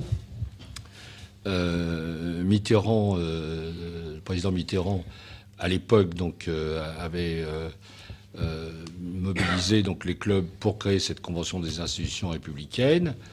Et c'est donc le Parti radical socialiste, la Convention des institutions républicaines, la, SFIO, ce qu'il en restait, c'était pas brillant, et, quelques groupes politiques qui tournaient donc autour de ça, y compris un petit bout du PSU, euh, qui ont créé la Fédération de la gauche démocrate et socialiste, euh, qui s'est créée donc en 65, dans, la foulée effectivement donc de, l'élection présidentielle pour amener aux élections de 67, où l'ensemble de ce regroupement a, été minoritaire à une voix à l'Assemblée nationale, enfin un siège à l'Assemblée nationale, mais tout ça a été balayé en 68. Merci, euh, merci bien. Avant d'écouter euh, Viviane pour sa chronique, un peu de musique. Mais qui a soulagé sa peine? Porter son bois, porter les seaux, faire une écharpe de laine. Le jour de la foire aux chevaux, mais qui a pris soin de son âme? Et l'a bercé dedans son lit, qu'il a traité comme une femme, au moins une fois dans sa vie. Le bois que portait Louise, c'est le bon Dieu qui le portait. Le froid dont souffrait C'est le bon Dieu qui le souffrait. Ce n'était qu'un homme des équipes, du chantier des chemins de fer, à leur laisser aux domestiques. Elle leur joignait près des barrières. Me voudras-tu moi qui sais coudre? Mon nom compter L'homme à sa taille sur la route Passait son bras, la promenait. Et l'amour qui tenait Louis C'est le bon Dieu qui le tenait. Le regard bleu sur Louis. Bon Dieu qui l'éclairait. Ils sont partis vaille que vaille, mourir quatre ans dans les tranchées, et l'ont raconté leur bataille dans le salon après le thé et les lettres qu'attendait Louise. C'est le bon Dieu qui les La guerre qui sépare Louise. C'est le bon Dieu qui la voyait. Un soir d'hiver sous la charpente, dans son lit elle a tué l'amour tout au fond de son ventre par une aiguille Si je vous garde Louise en place, c'est en cuisine, pas devant moi. Ma fille prie très fort pour que s'efface ce que le curé m'a appris là. Et la honte que cachait Louise, c'est le bon Dieu qui l'a caché. Le soldat qu'attendait Louise, c'est le bon Dieu qui l'a vu tomber. Il y a 50 ans, c'était en France, dans un village de l'Allier. On n'accordait pas d'importance à une servante sans fiancé. Le deuil qu'a porté Louise, c'est le bon Dieu qui l'a porté. La vie qu'a travaillé Louise, c'est le bon Dieu qui l'a aidé.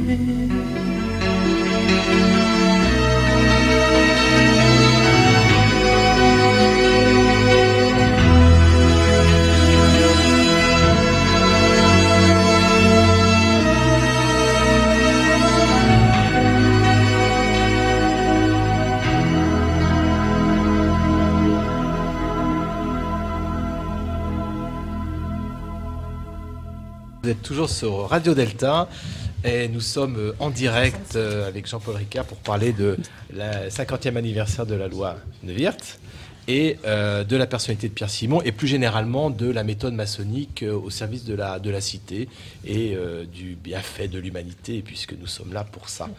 Viviane Bensoussan, alors il était une fois Ils vécurent heureux, se marièrent et eurent beaucoup d'enfants. Ah bon? Cendrillon, la belle au bois dormant, Blanche-Neige, se termine toujours par Ils vécurent heureux, se marièrent et eurent beaucoup d'enfants. Qui n'a pas en mémoire ce happy end, peu crédible et terriblement niais, qui clôt tous les contes de fées de notre enfance et qui faisait rêver les petites filles? Plus grave, qui érigeait en dogme leur vie à venir en véhiculant des stéréotypes sur la femme, blonde, mince, belle, et à la fonction essentiellement. tout, Viviane, ça. Merci Philippe. Et à la fonction essentiellement domestique, ça c'est pas moi, rejetant ainsi au banc de la société toutes celles qui concevaient hors mariage ou qui ne pouvaient ou ne voulaient enfanter. Perrault, dans sa préface des contes en vers, l'avoue, en parlant de la moralité louable et instructive. Il ajoute Partout la vertu y est récompensée, et partout le vice y est puni. Selon Bruno Bettelheim, le conte de fées doit, doit forcément se terminer bien. Ceux qui s'éloignent de ce schéma ne seraient pas de vrais contes parce que, dit-il, ils n'apportent pas ce sentiment de réconfort qui est si caractéristique de la fin des contes de fées. Or, tous ces contes écrits par des hommes qui véhiculent des stéréotypes sexistes et dépassés, dans tous ces contes, le mariage est la manifestation de l'hégémonie masculine sur le plan individuel et social. Vous y allez fort là, Viviane. C'est pas fini. Le père ou le mari est celui qui décide du sort de la famille et des femmes en premier lieu, tout comme dans les contes, le roi décide du sort de ses sujets. L'attente générale, propre aux contes de fées, d'une promesse de bonheur incarnée dans le baiser final, est inscrite dans l'inconscient de chaque lecteur. Eh bien, c'est cet inconscient qu'ont bouleversé les lois Naquet en 1884. La loi Naquet, c'est celle qui a permis le divorce, certes judiciaire. Naquet, d'ailleurs, c'était un type complètement mystique, qui était pour l'amour libre. C'était un peu un uluberlu. Enfin, il a quand même eu le mérite d'instaurer une loi judiciarisant, certes, mais autorisant le divorce. C'est cet inconscient, disais-je, qu'ont bouleversé les lois Naquet, Neuwirth, dont on parle, et Veille. Ces lois qui ont légalisé le divorce, la contraception et l'avortement. Parce que les contes classiques ne font finalement que verbaliser des conceptions judéo-chrétiennes véhiculées par les prétendues autorités religieuses. Les chérubins sur l'arche, l'alliance d'Abraham à qui Dieu promet une longue descendance, et le fameux croissé et multiplié, j'en passe et des meilleurs. Elisabeth Badinter a bien montré que ces stéréotypes n'étaient qu'une construction sociale contribuant à l'idée que la femme ne pourrait s'accomplir que dans la maternité sous une domination masculine. Les lois Naquet, Neuwirth éveillent, et j'y ajouterai le Pax et la loi Taubira sur le mariage pour tous, et j'y ajoute en bonne camelote, comme devant certains grands magasins, celle sur le genre, ont fort heureusement permis la reconnaissance d'amour libéré entendez libérer des interdits religieux et moraux qui pesaient sur de telles unions et situations bannies. Elles ont donné un autre sens au bonheur, dégagé des contraintes sociétales ancestrales. Les contes dits de fées, même que les fées ça n'existe même pas, sont cependant encore lus dans les bonnes et même les moins bonnes familles. Comment est-ce possible? Eh bien peut-être parce que cette notion de beaucoup d'enfants, a pris un sens initiatique à l'instar de la transmission initiatique qui nous est si chère dans nos loges. L'enfant, entendez, quel que soit l'âge, fils d'eux ou fille d'eux, s'endort apaisé lorsqu'il entend cette phrase magique. Ils vécurent heureux et eurent beaucoup d'enfants, qui évoque un lendemain possible, l'éveil pour qui veut bien dépasser les stéréotypes, à un nouvel état de conscience, la faculté d'être pour devenir par un chemin de mémoire que Bachelard appelle un sablier qui coule vers le haut. Celle de transcender la souffrance en espérance, de se dégager de toute définition temporelle en se projetant dans un futur libéré des ténèbres du, passé, de dépasser la réalité des apparences, du rêve, pour atteindre l'invisible et l'inconnu que représentent les générations à venir, de devenir mère d'eux ou père d'eux et de s'intégrer ainsi dans le monde cosmique. Toutes nos héroïnes, Cendrillon, Blanche-Neige, la Belle au Bois dormant, ont vécu une mort initiatique. Leurs enfants, les nombreux enfants, symbolisent une forme de résurrection. Ils sont les maillons de notre chaîne, le témoignage qui rame, vit dans le secret perpétué. Parce que pour devenir l'œil dont on est issu, qui est l'objet de notre quête maçonnique, pour vivre heureux dans l'esprit des contes, il nous faut nous souvenir de demain, pour gagner l'éternité qui réunit matière et esprit, passé et présent, ce corite écossais rectifié, faut bien que je le casse quand même, on appelle le vrai bonheur, celui dont parle Dante lorsqu'il dit que le paradis est insupportable tant que n'est pas advenue la métamorphose intérieure. Il était une fois, ça veut dire souvenons-nous de demain. Comme l'illustrent ces quelques mots tirés de l'Office des morts de Yom Kippour, le souvenir est chose puissante. Il est l'invisible nœud qui lie les unes aux autres les générations qui se succèdent. Il nous marque du sceau sacré des responsabilités solidaires et ainsi nous fait veiller à ce que le flambeau allumé se transmette et ne s'éteigne pas. Afin, je conclurai, que vivent les enfants de la veuve. Merci Viviane Bensoussan, que vivent les enfants de la veuve. Alors Jean-Paul Riquer, je crois qu'avant d'aborder le troisième thème de l'émission, vous vouliez ajouter quelque chose. Euh, il y a un, événement qui a rendu euh, Pierre Simon euh, célèbre auprès des Français. C'était ce fameux rapport. Oui, je veux bien répondre à cette question, mais là, il faut que je respire un peu, parce que tout de même, après ce texte magnifique, je suis un peu scotché là. Voilà, bon, donc je respire. reprenez-vous, reprenez-vous.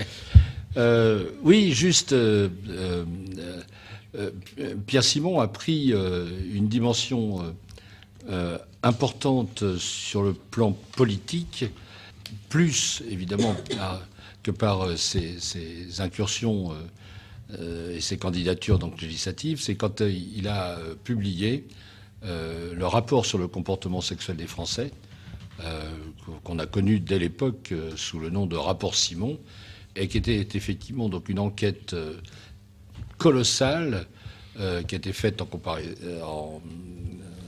en, association avec des instituts de sondage, bien sûr, sur des milliers de Français et de Françaises euh, et pour la première fois, on avait un tableau sociologique et technique, scientifique, sérieux sur le comportement sexuel des Français. Euh, j'évoque ça parce que euh, j'ai expliqué tout à l'heure qu'en fait, dans, la perspective de Pierre Simon, il y avait les trois étapes, la médecine, le politique et, la franc-maçonnerie. C'est des étapes évidemment qui vont de pair. Et quand j'ai dit qu'il avait renoncé à la politique sous la forme de la candidature électorale, ça n'a pas empêché évidemment de prolonger cette action politique. Et je voudrais dire que, à partir du euh, du rapport sur le comportement sexuel des Français, de cette importance que ça a eu et de fait que ça l'a rendu effectivement connu euh, de l'ensemble des pouvoirs publics, euh, il a effectivement été très actif sur le plan politique puisqu'il a été membre de plusieurs cabinets ministériels euh, en particulier euh, Robert Boulin, Michel Poniatowski et Simone Veil, bien entendu. Euh, et on peut suivre effectivement les différentes lois qui ont succédé à l'abrogation de la loi de 1920, en particulier la loi sur l'interruption de grossesse. D'accord. Alors, on va, merci, merci Jean-Paul, on va aborder la, troisième partie de l'émission.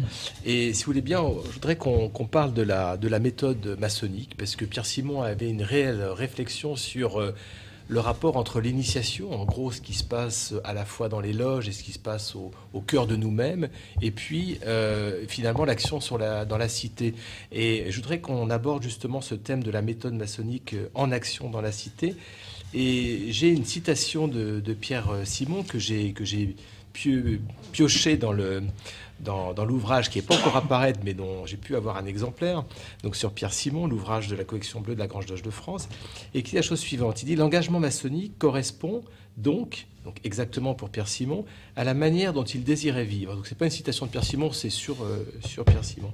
Médecin, il voulait transcender l'horizon professionnel, coutumier, l'enrichir d'apport et d'expérience extérieure, notamment à partir de l'éruption du spirituel au cœur de la technique.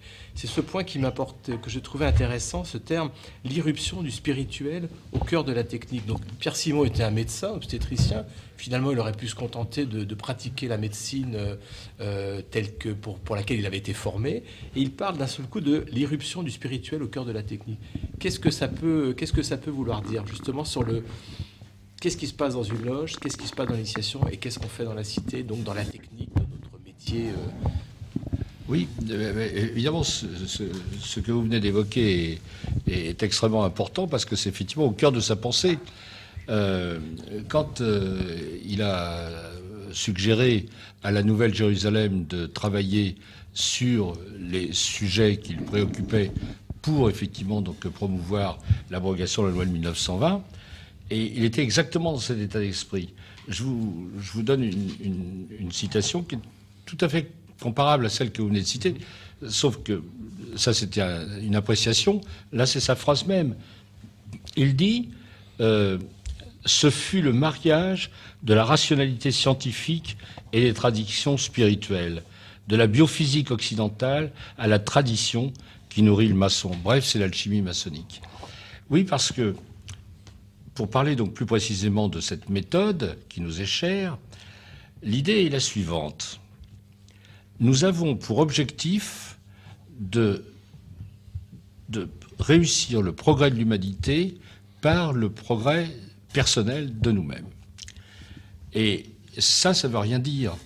C'est une phrase qui peut apparaître même assez creuse, telle, ça paraît effectivement donc démesuré. Mais dans l'esprit de Pierre et dans l'esprit de, la plupart des maçons, qu'est-ce que ça signifie?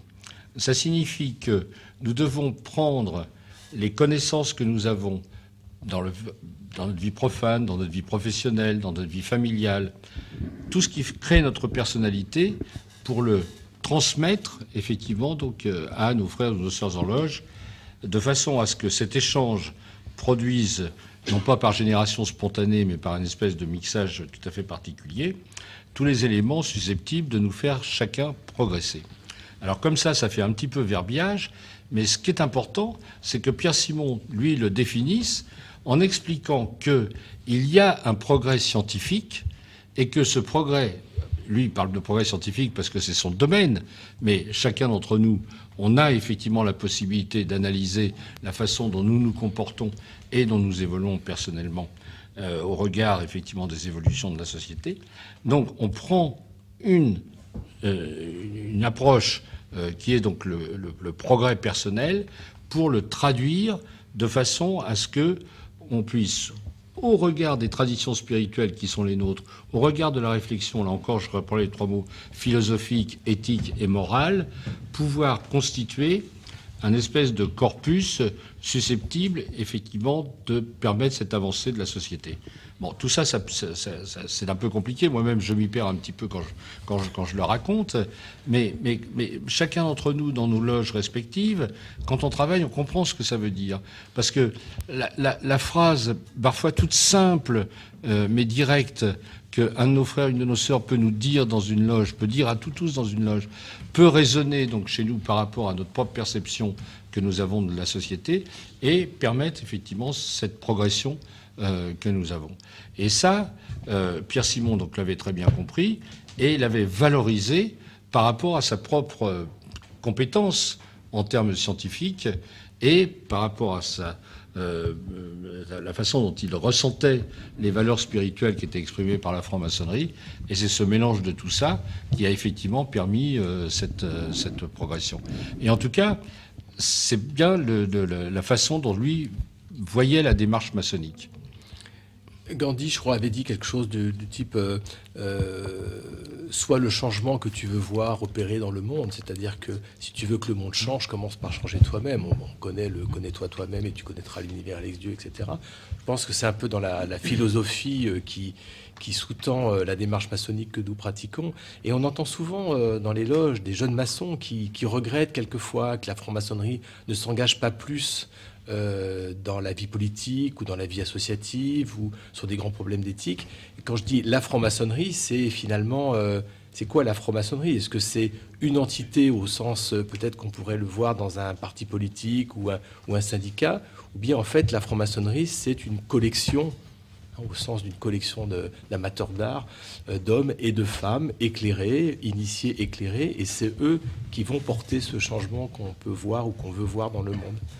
Et souvent, c'est un peu ce qu'on répond aux jeunes euh, maçons euh, qui, euh, qui aimeraient quelquefois que leur obédience s'engage avec force communication sur des problèmes sociétaux, éthiques ou de morale. Oui, mais, il faut le faire. Mais il faut le faire de la bonne façon. C'est-à-dire non pas en prenant un problème qui est déjà euh, sur la place publique et qui relève de données techniques, politiques, idéologiques, mais en le faisant en amont. Parce que si on le fait en aval quand le problème est déjà sur la place publique, on ne sert à rien. En plus, il se trouve que dans, l'ensemble des francs-maçons français, il y a des gens de tous bords, de toute euh, obédience, euh, de toute idéologie, euh, sauf les extrêmes bien entendu, mais il y a des gens effectivement donc extrêmement différents.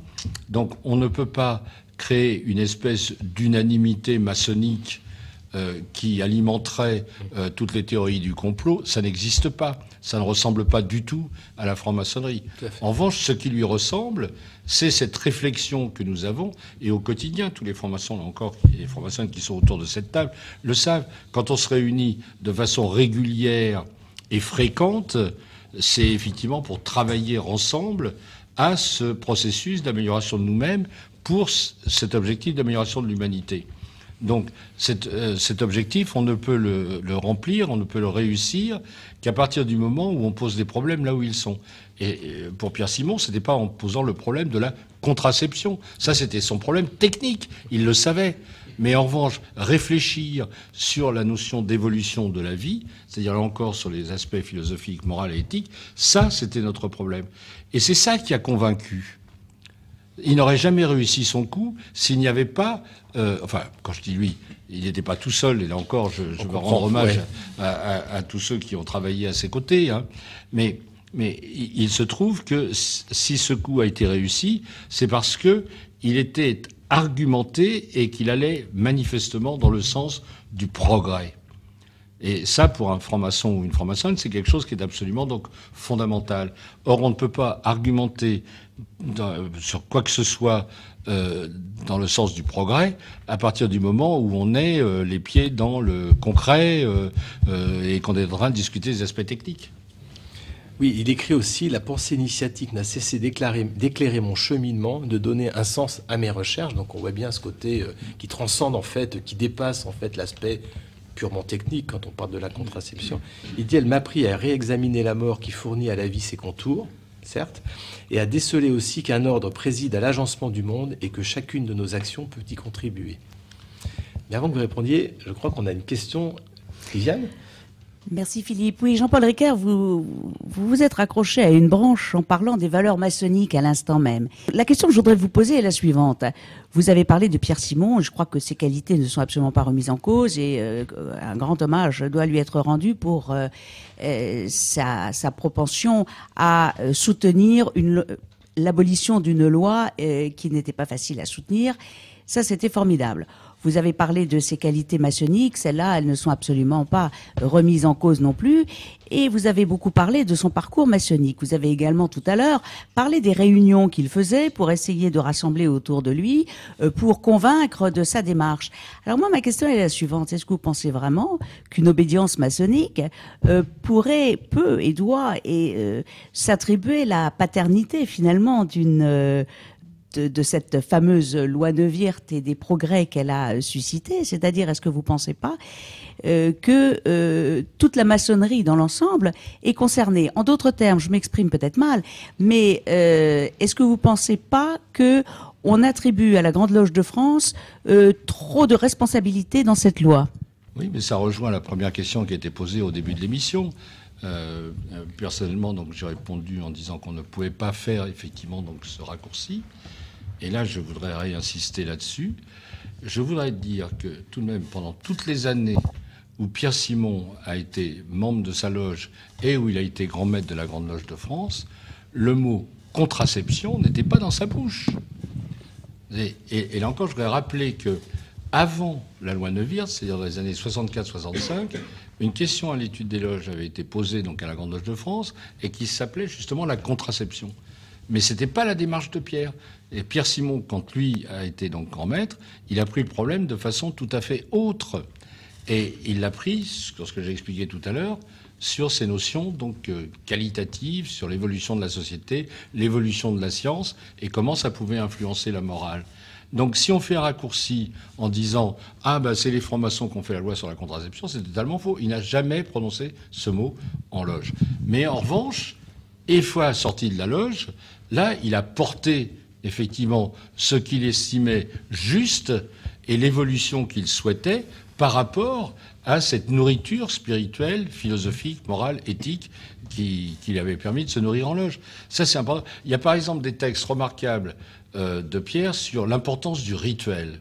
Je pense qu'ici, on est tous vraiment euh, euh, conscients de, de, ça, parce qu'il dit que le rituel, c'est un moyen qui nous permet effectivement de nous mettre en phase avec le processus de réflexion collectif puisque c'est un rituel que l'on pratique ensemble, pour qui va nous permettre d'avancer.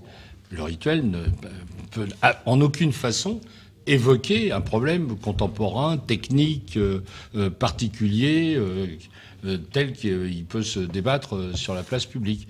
Mais en revanche, il peut nourrir effectivement ce débat sur les plans qui sont effectivement ceux sur lesquels nous nous réfléchissons. Et par contre, ce que vous nous avez dit tout de suite, c'est qu'il y a eu une question à l'étude des loges. Donc je rappelle que c'est des questions qui sont posées par le grand maître ou par le, le, disons, la grande conseil fédéral, la grande loge de France, à l'ensemble des, loges qui doivent réfléchir et remonter en fait les réflexions. Mm. Et donc il y a eu une question, je ne sais pas en quelle année, sur 65, en 65 sur la contraception. Est-ce qu'on pourrait imaginer qu'aujourd'hui, il y ait des questions analogues euh, à la Grande de France? Non, non, non, je, pense, pas. Je pense pas. Je pense pas. Alors on a une question. Ah, euh, excusez-moi, je voudrais juste dire un petit mot parce que tout de même, je me réfère à euh, ce, que, ce qui a été dit tout à l'heure sur Madeleine Pelletier. Il y a eu effectivement une tradition au sein de, de la Nouvelle Jérusalem euh, tant, tant, que la loge était membre de la Grande Loge symbolique écossaise et ensuite donc à la Grande Loge de France, de traiter de façon très directe des sujets de société. Ça, c'est vrai. Il y a eu une époque où ça paraissait effectivement normal et naturel de se poser ces problèmes-là. Mais je pense que cette période euh, est révolue et qu'aujourd'hui, on ne pourrait plus le faire. On ne pourrait plus le faire de cette façon-là. On a une question d'un auditeur ou d'une auditrice via, via Twitter, euh, par, euh, retranscrite par Rachel. Alors, il s'agit d'une euh, question d'une auditrice, mais qui justement reprend ce que vous venez de dire à l'instant, à savoir que sans l'apport de la loi Neuwirth et de Pierre Simon, avec toutes les manifestations aujourd'hui qui ont lieu encore contre l'IVG, contre le mariage pour tous, est-ce que vous pensez qu'une loi comme ça aujourd'hui bah, pourrait être euh, votée? Quelle serait aujourd'hui la position de la franc-maçonnerie sur ces sujets-là? Alors juste, avant que vous répondiez, c'est le thème numéro 4 de, cette émission de ce soir, c'est-à-dire quels sont les, combats, quelles sont les, actions qu'on peut euh, envisager qu'une que la Grande Loge de France, que la Grande Loge de France ou d'autres obédiences s'emparent pour euh, apporter une vision, pour élever le débat, on va dire. Hein. Je pense que c'est ça la question. Oui, juste pour répondre donc, euh, sur la deuxième partie de la question, position de la maçonnerie, donc ça, il n'en est pas question. Euh, il ne peut y avoir que des positions individuelles de frères, euh, comme c'était celle de Pierre Simon, mais, mais pas de position concrète de, l'obédience, bien entendu. Hein, ça, c'est une chose. Maintenant, vous évoquez donc les réticences et les critiques qui sont faites sur un certain nombre de lois euh, dont celle de la contraception, celle de l'interruption de bon, et d'autres, c'est tout à fait vrai. Mais la situation, donc, euh, en 1967, était pire que celle qui. Enfin, il y, a eu des manifestations de la même façon. Euh, il y a des personnalités qui ont pris position résolument contre. Ça a été la naissance d'un certain nombre de mouvements, dont celui du professeur Lejeune, qui a été à l'origine et à la source de, d'un certain nombre de mouvements actuels. Donc la situation était très difficile. C'est justement parce que cette situation est difficile que pour avoir l'appui de ce levier qui est le politique, il faut lui fournir les arguments philosophiques, moraux et éthiques, euh, philosophiques, moraux et éthiques euh, qui permettent effectivement de les convaincre et, d'aboutir euh, au résultat qui est l'amélioration de la société. Il y a les think tanks qui jouent ce rôle aujourd'hui. je pense à Terra Nova ou d'autres organismes de ce type-là qui justement réfléchissent à des, problèmes de société et apportent des, des réponses, quelles que soient les réponses aux politiques. Oui, mais une des grandes idées de Pierre, enfin une des idées de Pierre, il a eu beaucoup d'idées et, toutes grandes, donc c'est un peu compliqué. Mais enfin, l'une d'elles, c'est effectivement cette notion de conjonction des initiés Il fait que, bien entendu, la franc-maçonnerie n'est pas la seule organisation à, raisonner de cette façon. Euh, mais il se trouve que nous, c'est notre truc. Bon, et Pierre Simon, c'était son truc, à tel point qu'il a dit ma vraie date de naissance, c'est le jour où j'étais initié à, ma loge, la Nouvelle Jérusalem. Bon, c'était une coquetterie, ça l'a rajeuni de 20 ans d'un coup, donc il était content. Bon, euh, mais ça veut dire l'importance qu'il y, attachait. Mais il n'est pas seul. On va écouter euh, Doc Raymond qui va. Ça tombe bien, il est quasiment, il est quasiment minuit et on ferme les travaux à minuit. Vous nous dites qu'on voit minuit à sa porte. Doc Raymond, vous avez la parole. Eh bien, merci pour ce thème. Changer le monde, se changer soi-même et réciproquement. Cette chronique ce soir s'intitule donc Chacun voit minuit à sa porte. Derrière ce titre énigmatique se cache un scoop que je n'évoquerai bien sûr qu'en fin de chronique. Un peu de patience donc. Sur la route initiatique, autant d'enthousiasme que de doute, autant de courage que de peur, autant de faiblesse que de force, autant de turpitude que de grandeur. Nous devrons affronter tourments et joies, aussi certains d'avancer que de nous perdre, voire de mourir en chemin. Notre rencontre du réel, de la réalité maçonnique, pour reprendre un titre récemment réédité, nous impose de ne plus opposer contemplation réflexive et action dans le monde, thérapeutes et joannites, dirait Frédéric Pierre Izot. L'Orient et l'Occident sont deux mondes tout aussi réels et sacrés l'un que l'autre. L'Orient est le pôle de connaissance intérieure d'une relation avec l'univers, quand l'Occident est le pôle expérimental des lois du monde. Notre chemin est loin d'être confortable, quel que soit l'endroit ou l'envers de notre double naissance. Il n'est pas question de choisir un camp plus que l'autre, ni d'y s'ancrer plus dans la réalité terrestre ou dans la réalité spirituelle. Tout est rencontre. Dans notre quête, rendez-vous est pris avec la souffrance démoniaque d'avoir vu le chemin de lumière et de constater l'impossibilité de le partager entre tous. Dès lors, le monde vaut-il notre engagement, notre lutte, offrir notre sacrifice? Pouvons-nous relever une fois de plus le temple de lumière et devons-nous nous résigner à accepter la permanence de la méchanceté et du mal? Ce combat désespéré peut devenir une névrose, nous enfermant dans un monde dépressif et désespéré. Mais la pulsion de mort peut aussi devenir pulsion de vie, en nous liant d'amour avec l'expérience par autocompassion. Avant de sauver les autres, notre devoir est de nous sauver nous-mêmes. Nul égoïsme dans ce propos, bien au contraire. Faisant nous-mêmes partie intégrante de ce monde, si nous nous laissons anéantir, nous ne pourrons plus ni aider, ni sauver quiconque, ni même parmi ceux qui le désirent. Prendre soin du monde, c'est d'abord prendre soin de soi, s'accueillir chez soi. Être soi n'est pas une affirmation égocentrique, mais s'oublier en suivant son chemin. Tout est conscience, et plus nous élevons notre niveau de conscience, plus nous changeons en fait la situation entière, ouvrant une série d'options avant la moindre action. Prendre soin de l'avenir, c'est d'abord prendre soin du présent. Développons un art de l'attention, une attention consciente et bienveillante, pour ne pas vivre parallèlement à soi-même.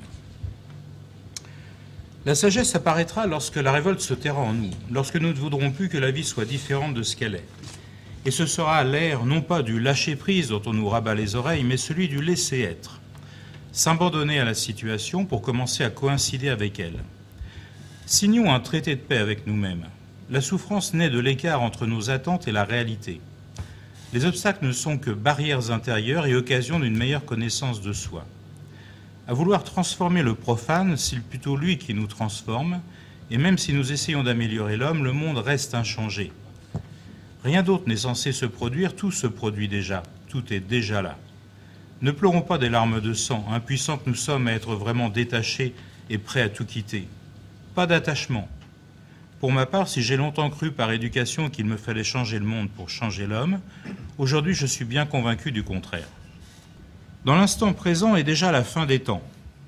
C'est l'Apocalypse Now, pour reprendre le titre éponyme du film de Francis Ford Coppola sorti en 79. D'aucuns aiment l'odeur du napalm au petit matin. Ne la sentez-vous pas tout autour de vous, cette odeur, juste là où vous êtes, chers auditeurs et chères auditrices? L'Apocalypse ne viendra pas demain, elle est déjà là, intemporelle, devant nos yeux, sous nos narines, proclamant l'urgence d'une vision terrestre pour sauver l'humain, l'éveiller à la conscience de sa source. Le terme d'Apocalypse est souvent bien mal compris, évoquant la fin de tout, et non, par sa prise de conscience, le début d'une ère nouvelle. Ainsi le monde n'est pas un but en soi, mais un passage vers l'univers uni.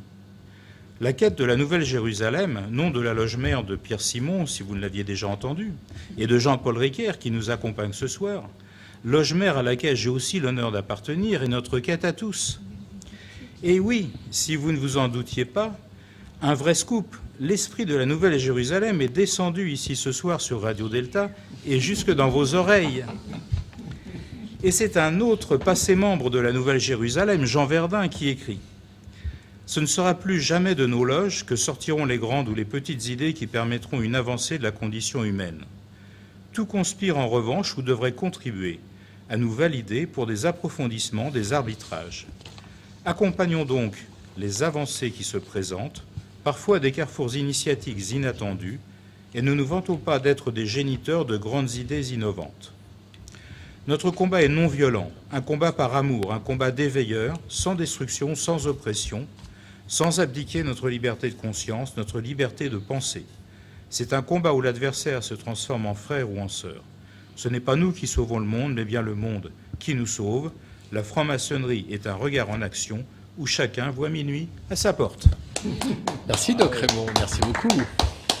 Vous êtes sur Radio Delta, la radio qui rayonne entre les oreilles. Merci, merci Doc Raymond pour, euh, pour cette chronique. Je crois que Marie-Pascale voulait poser une question ou ajouter quelque chose. Non, c'était pour euh, dire sur l'esprit de la Nouvelle-Jérusalem que Madeleine Pelletier avait aussi été à la Nouvelle-Jérusalem.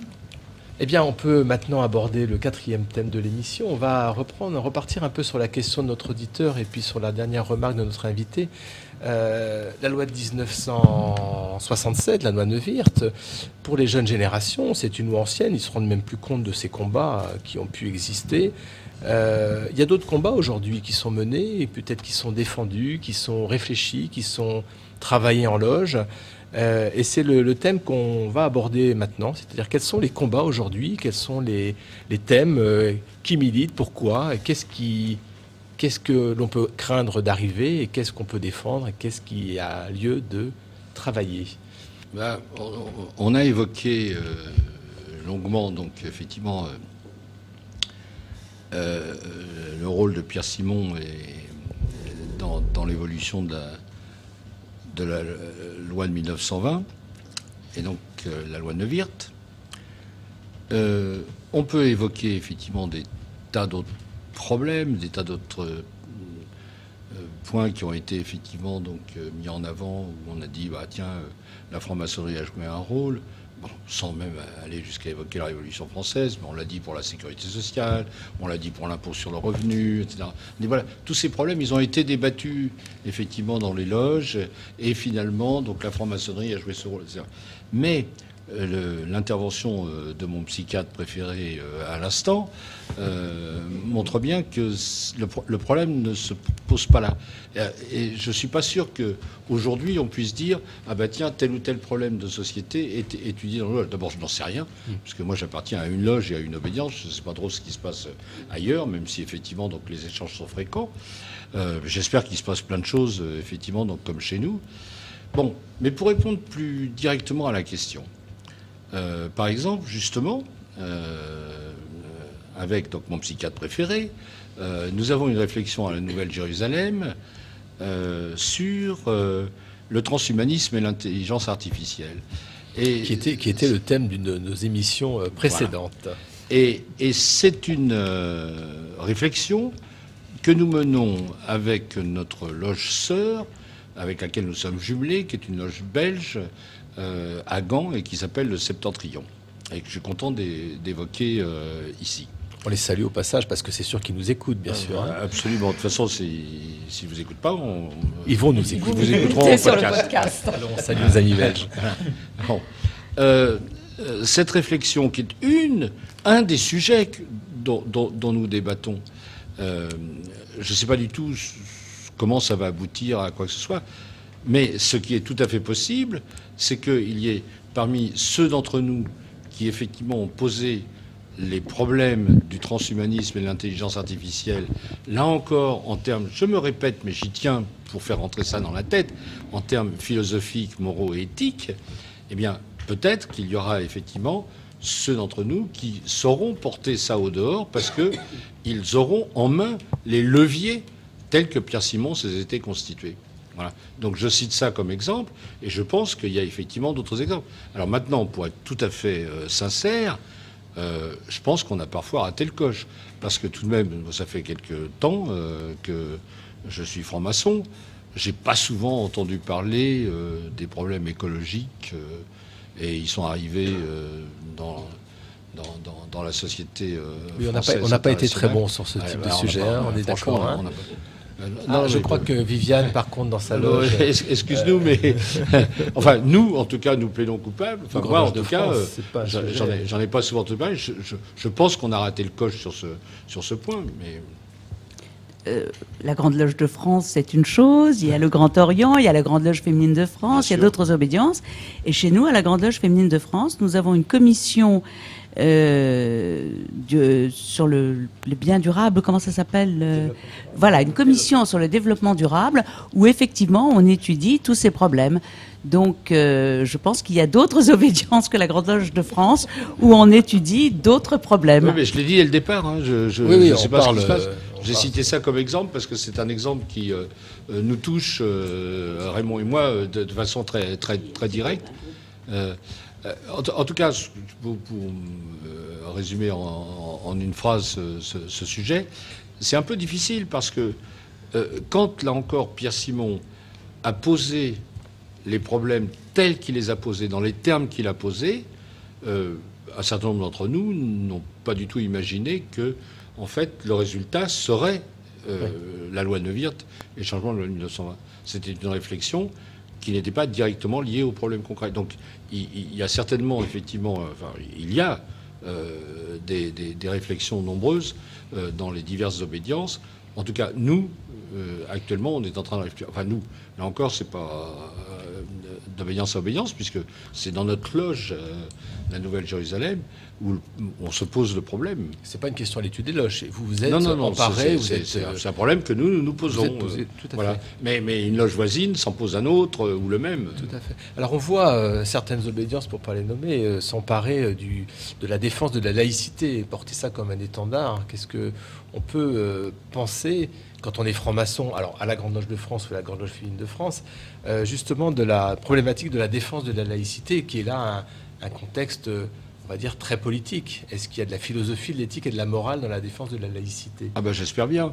Euh, alors, non, mais euh, il y, a une chose qu'il faut absolument souligner. Euh, la franc-maçonnerie dans son ensemble, toute obéissance confondue, si on, regarde leurs statuts, leurs règlements généraux, leur constitution, sont toujours respectueuses des lois des pays qui les accueillent. Et nous vivons dans un pays où effectivement nous avons une liberté de pensée, une liberté d'action qui fait que la franc-maçonnerie a la possibilité de vivre tout normalement comme les religions, comme les partis politiques, etc. etc. Mais c'est vrai que la franc-maçonnerie a toujours posé comme principe que lorsque des aspects fondamentaux touchant donc euh, aux, libertés euh, nécessaires pour euh, l'émancipation de la personne humaine était menacée, alors là, effectivement, il y avait la possibilité d'intervenir. Bon, alors c'est toujours évidemment sujet à caution.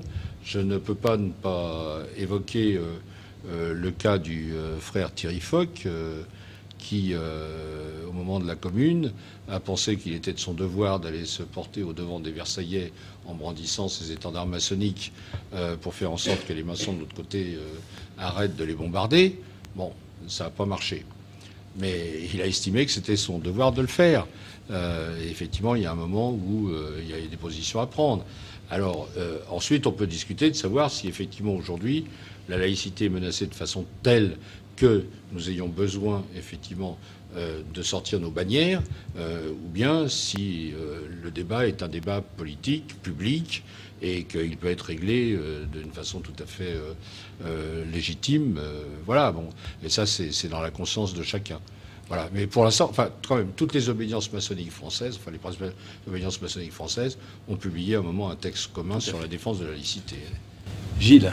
Sur ce point, tant que nous n'avons qu'à sortir de nos manières, c'est bien. Mais euh, vous avez dit que les francs-maçons avaient comme devoir de respecter les, lois des pays dans lesquels ils sont implantés, c'est clair. Mais comme vous l'avez euh, dit également, il est clair que nous avons le devoir de respecter les lois d'un pays tant que le pays respecte les valeurs humaines et humanistes. Et si jamais le pays en question devient liberticide et devient contraire grands principes fondamentaux de l'humanité que nous défendons et pour lesquels nous luttons, nous avons un devoir d'insurrection. Oui, le problème est très bien posé. Évidemment, la solution est, est, encore plus facile parce que quand effectivement donc un État euh, s'oriente euh, vers une politique liberticide, en général, une des premières choses qu'il fait, c'est d'interdire la franc-maçonnerie. Donc à ce moment-là, on n'a pas le choix. Hein, de toute première façon, loi, première loi de Pétain, on est, on est obligé, ou de 40. on est obligé de travailler clandestinement. On a des exemples absolument mais hallucinants. Euh, je n'ai pas le temps de raconter ça, mais euh, quand la Grande Loge de France s'est retrouvée à, à Lisbonne euh, à la suite de, de, de la déchéance de, euh, de Caetano, euh, qui avait succédé à Salazar, le dictateur, et à la suite de la révolution des œillets. Donc il y a une manifestation, enfin il y a une manifestation, une réunion qui a été organisée euh, par la Grande Loge pour euh, euh, la renaissance de la maçonnerie en, au Portugal, qui avait quand même des années et des années de dictature, et en pleine réunion euh, sont arrivés par la porte du fond euh, un certain nombre de personnes qui ont dit mais qu'est-ce que vous faites là? Les francs-maçons, c'est nous. Et on s'est rendu compte à ce moment-là, et on ne le savait pas, qu'une franc-maçonnerie clandestine avait existé depuis des années dans toute la période de la dictature portugaise. C'était complètement hallucinant, mais on ne le savait pas. Alors effectivement, ils n'avaient pas les moyens euh, de partir en guerre euh, euh, contre le régime, mais, mais, en tout cas, ils ont subsisté.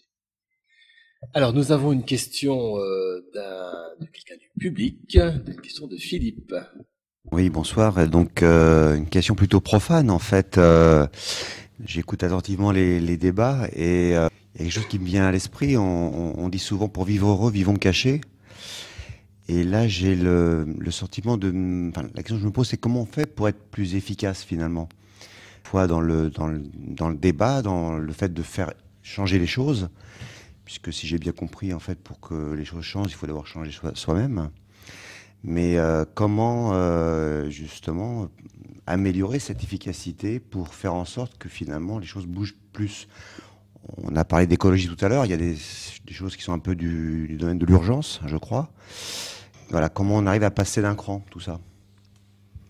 Bah, C'est une question compliquée, mais euh, puis en plus, ça, dépend de la conscience de chacun. Je sais que, par exemple, Pierre Simon, dans sa vie...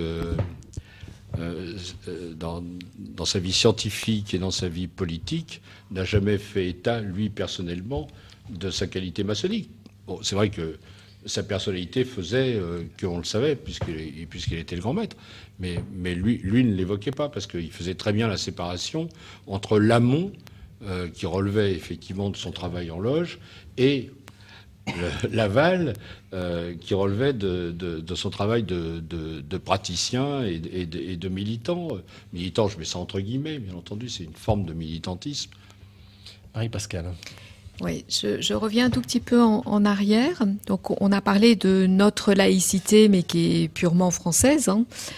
Euh, je suis française, certes, mais je suis aussi européenne. Et, et en tant que femme, euh, je suis gênée du privilège que j'ai euh, en tant que française quand je vois mes petites euh, compagnes euh, irlandaises, mes petites compagnes polonaises, pour lesquelles l'accès, alors la contraception, je crois que c'est relativement possible, mais l'accès à l'avortement, c'est clairement non.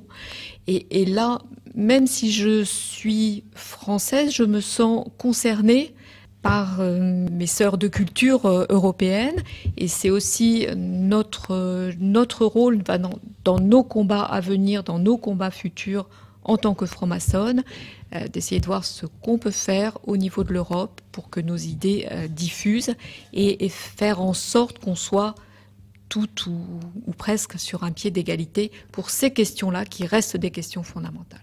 Oui, euh, moi je, je, ne peux pas répondre à cette question parce que c'est une remarque. Pas les compétences pour. Simplement, simplement, ce que je sais, c'est que euh, une femme irlandaise qui a besoin d'une interruption de grossesse va en Angleterre actuellement donc, pour pouvoir effectivement bénéficier d'une interruption de grossesse. Et c'est assez comparable, totalement comparable, aux femmes françaises qui, avant la loi Veil, partaient en Angleterre ou ailleurs. donc il y a un problème de décalage dans le temps, mais les modalités d'action sont les mêmes.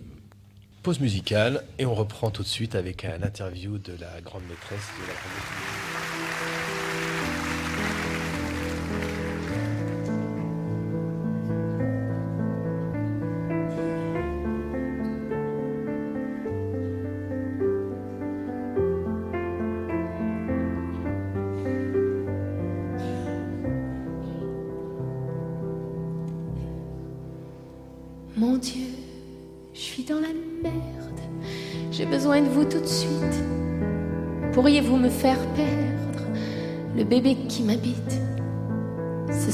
quatrième.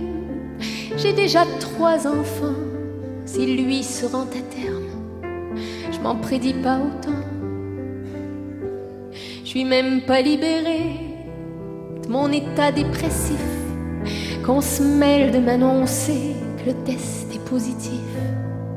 Je porte un petit enfant, je devrais me réjouir, mais c'est un accident dans lequel je pourrais.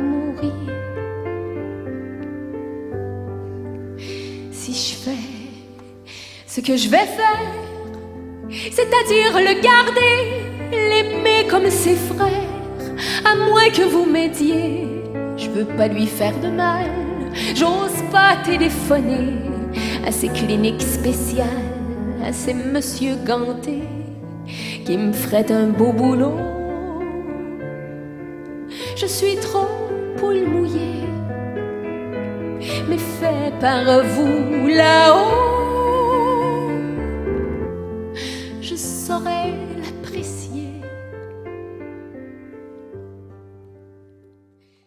Bonsoir, vous êtes toujours sur Radio Delta. Euh, notre émission touche à sa fin.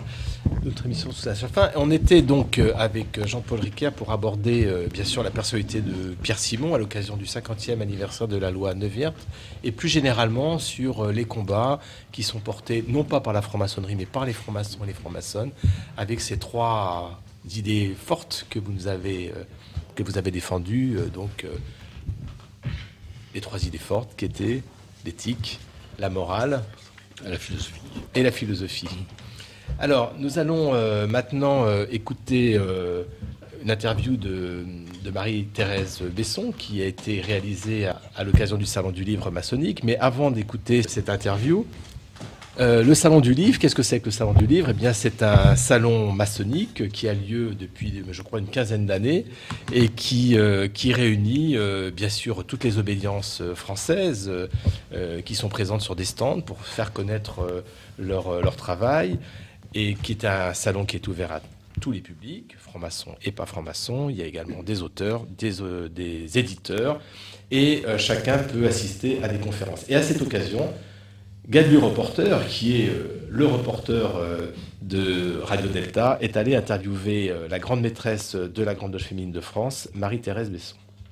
Bonjour Marie-Thérèse Besson. Bonjour. Vous êtes à la tête de la plus importante obédience féminine au monde, forte de 14 000 sœurs au moins, et vous avez la particularité d'avoir été sage-femme et de se faire en contact avec des femmes que la maternité a réjouies ou au contraire a rendues malheureuses. Vous étiez toute jeune au moment de la promulgation de la loi Neuwirth, et voire étudiante, et vous étiez donc à la charnière de cette révolution. Comment en avez-vous ressenti professionnellement les effets et pensez-vous que cette liberté conquise par les femmes a toujours été bien comprise hein? Alors effectivement, en 1967, euh, j'étais étudiante sage-femme à l'Hôtel Dieu à Lyon. Donc c'est vrai que lorsque cette euh, loi Neuwirth est arrivée, d'abord, je crois qu'on n'en a pas tout de suite euh, compris euh, l'ampleur. Ça, c'est une première chose. Et ce qui, moi, m'est très vite apparu, c'est que tout d'un coup, ça créait quelque chose chez les femmes qui était un peu particulier parce que ça désolidarisait la notion du corps pour le plaisir avec la notion du corps pour faire des enfants. Parce que j'étais dans une, euh, structure de maternité. Et tout d'un coup, ça libérait des choses chez les femmes dont on ne parlait jamais. Et c'est ça qui, moi, m'est apparu en premier, puisque je participais, entre autres, beaucoup à euh, ce qu'on appelait la préparation à l'accouchement, où la parole des femmes pouvait euh, être libre, entendue, etc. Et on s'est mis à entendre ce genre de, discours sur le corps de désir. Et ça, c'était particulièrement nouveau. Ça, c'était la, première des choses. Après, c'est vrai que euh, à cette époque-là, ce qu'on voyait beaucoup, et je travaillais entre autres à l'Hôtel Dieu à Lyon où il y avait un service qui s'appelait l'infirmerie, on recevait tous les jours, tous les jours, des femmes qui avaient tenté de s'avorter, hein, puisqu'il n'y avait pas de contraception, avec des moyens divers et variés. J'ai vu mourir des femmes parce que l'avortement a mal euh, tourné, et c'est sûr que c'était quand même plutôt quelque chose qui était extrêmement positif même si ça n'a pas été saisi par les autorités administratives d'une manière extrêmement rapide quand même. C'est le moins qu'on puisse dire. Est-ce que la maçonnerie a modifié votre regard sur ce problème? Et qu'est-ce que vous pouvez nous dire 50 ans plus tard au regard de vos hautes fonctions qui vous permettent d'avoir une vue euh, très élargie euh, sur euh, un panel de 14 000 femmes Même si elles sont des sœurs, elles sont avant tout des femmes? Elles sont avant tout des femmes. Vous avez, raison de le dire et on est une obédience euh, spécifiquement féminine et c'est ce qui fait, je crois aussi, euh, son originalité, sa richesse. Je crois euh, au jour d'aujourd'hui que de toute façon, parce que la loi Neuwirth, c'était quand même la contraception hein, au départ.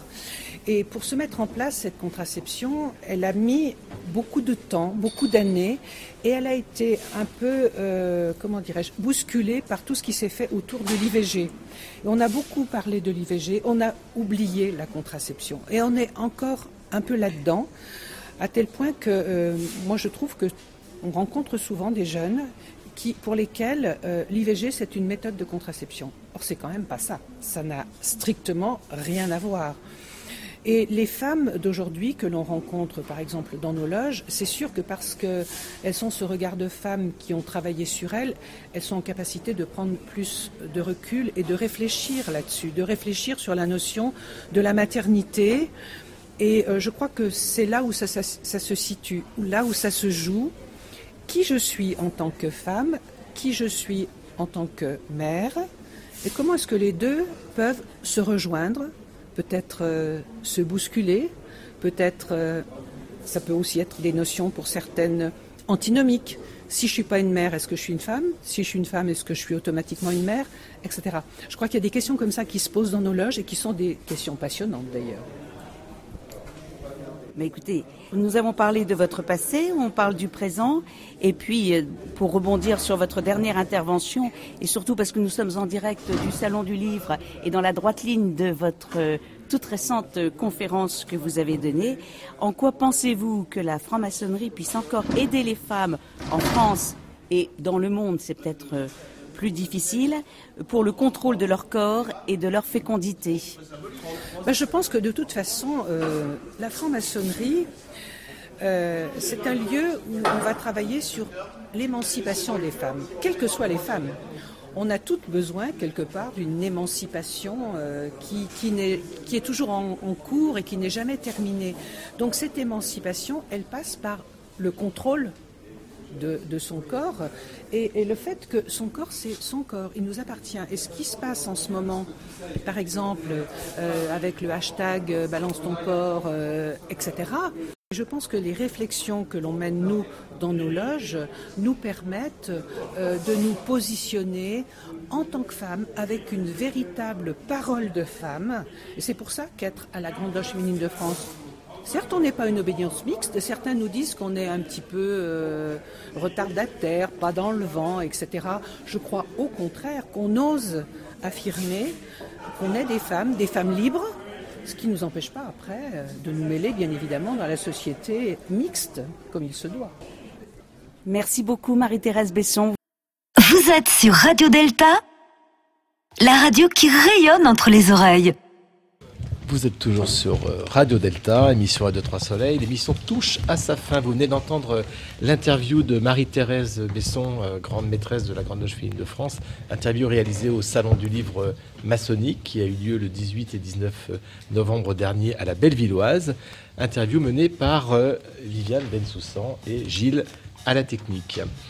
Alors, nous arrivons au terme de l'émission. Jean-Paul Riquer, vous avez quelques mots de conclusion pour nos auditeurs sur ce thème euh, de la loi Neuwirth, Pierre Simon et l'engagement du maçon dans la cité? Euh, Non. Eh ben voilà, merci beaucoup. merci beaucoup. Ah, mais, je prends un peu de cours, c'est c'est vrai. Mais, mais, mais quand même, mais quand même. Ah, je savais, je savais qu'il y avait quelque chose. Parce que donc on a évidemment beaucoup parlé donc de Pierre Simon puisque c'était le sujet de, de l'émission. Et, ça se justifie parce que c'était effectivement donc à l'approche du 51 de la, loi Neuwirth. Mais je voudrais simplement rappeler que la franc-maçonnerie est une organisation symbolique traditionnelle. Donc euh, on est en 2017, donc euh, on est sur le 300e anniversaire de la création de la première obédience maçonnique qui était la Grande Loge de Londres en 1717. Dans six ans. On fêtera donc le 300e anniversaire des constitutions d'Anderson, qui, euh, pour à peu près tous les maçons du monde, euh, constitue euh, le texte. Et de Jean Théophile des hein, qu'on oublie souvent ah dans les constitutions. Donc, quand on est dans une organisation traditionnelle, c'est un peu compliqué de, de, couper les choses en tranches. voilà, bon. Euh, Pierre Simon, c'est une époque, elle a été précédée par d'autres époques, elle est suivie par d'autres époques, mais tout ça fonctionne un peu de la même façon. Et s'il y avait une conclusion à apporter, c'est que l'intérêt que je porte à développer la méthode telle qu'elle a été appliquée par euh, Pierre, c'est parce qu'elle est exemplaire. Et en ce sens, c'est pour moi, et je crois que pour beaucoup de maçons, c'est c'est un espèce de modèle.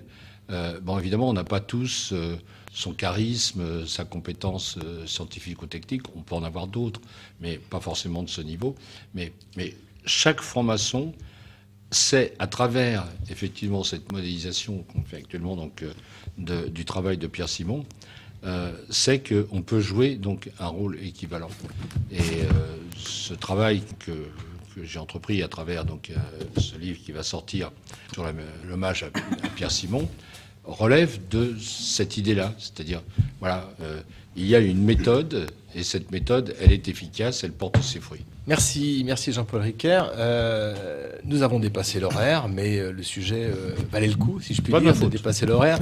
Oui, on est tous un peu bavards. On sait que les francs-maçons aiment bien bavarder, surtout en dehors de la loge.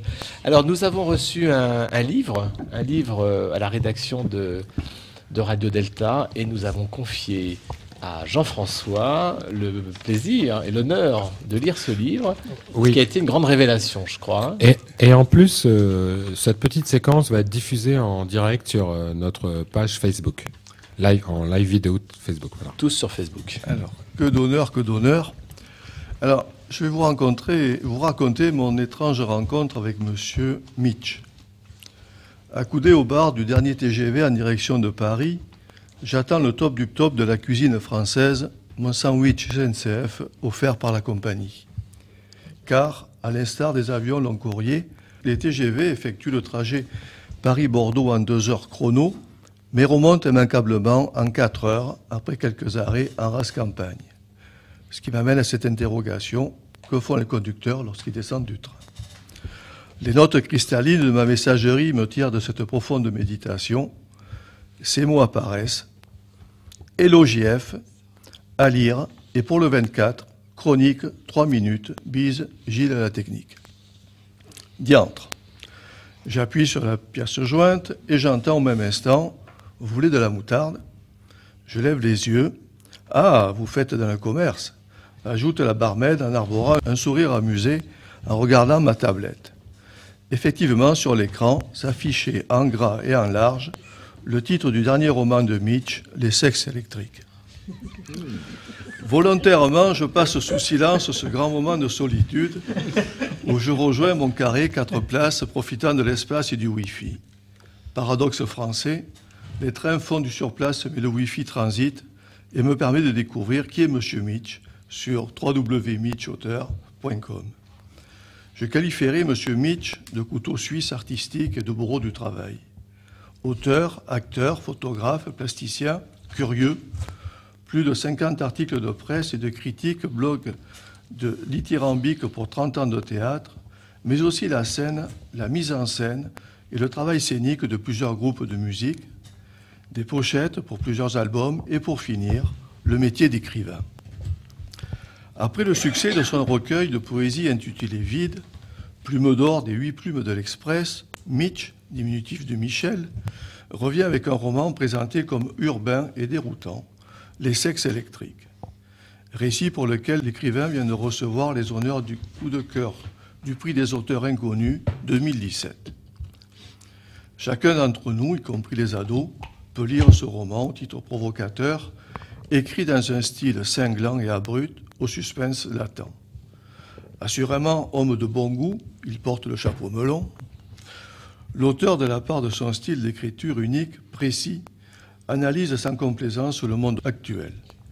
L'auteur dépeint avec adresse ce monde impitoyable qu'est l'entreprise d'aujourd'hui, ainsi que sur la condition humaine en général.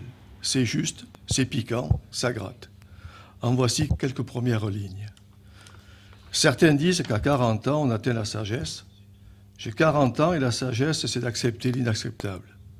Accepter la mort de ses parents, la perte de votre vie passée. Voir son ex pavaner avec votre pognon et son nouveau mec. Au fil des pages, par un savant dosage entre le burlesque et le caustique, le narrateur donne l'envie de suivre les aventures de cette bande de quadras.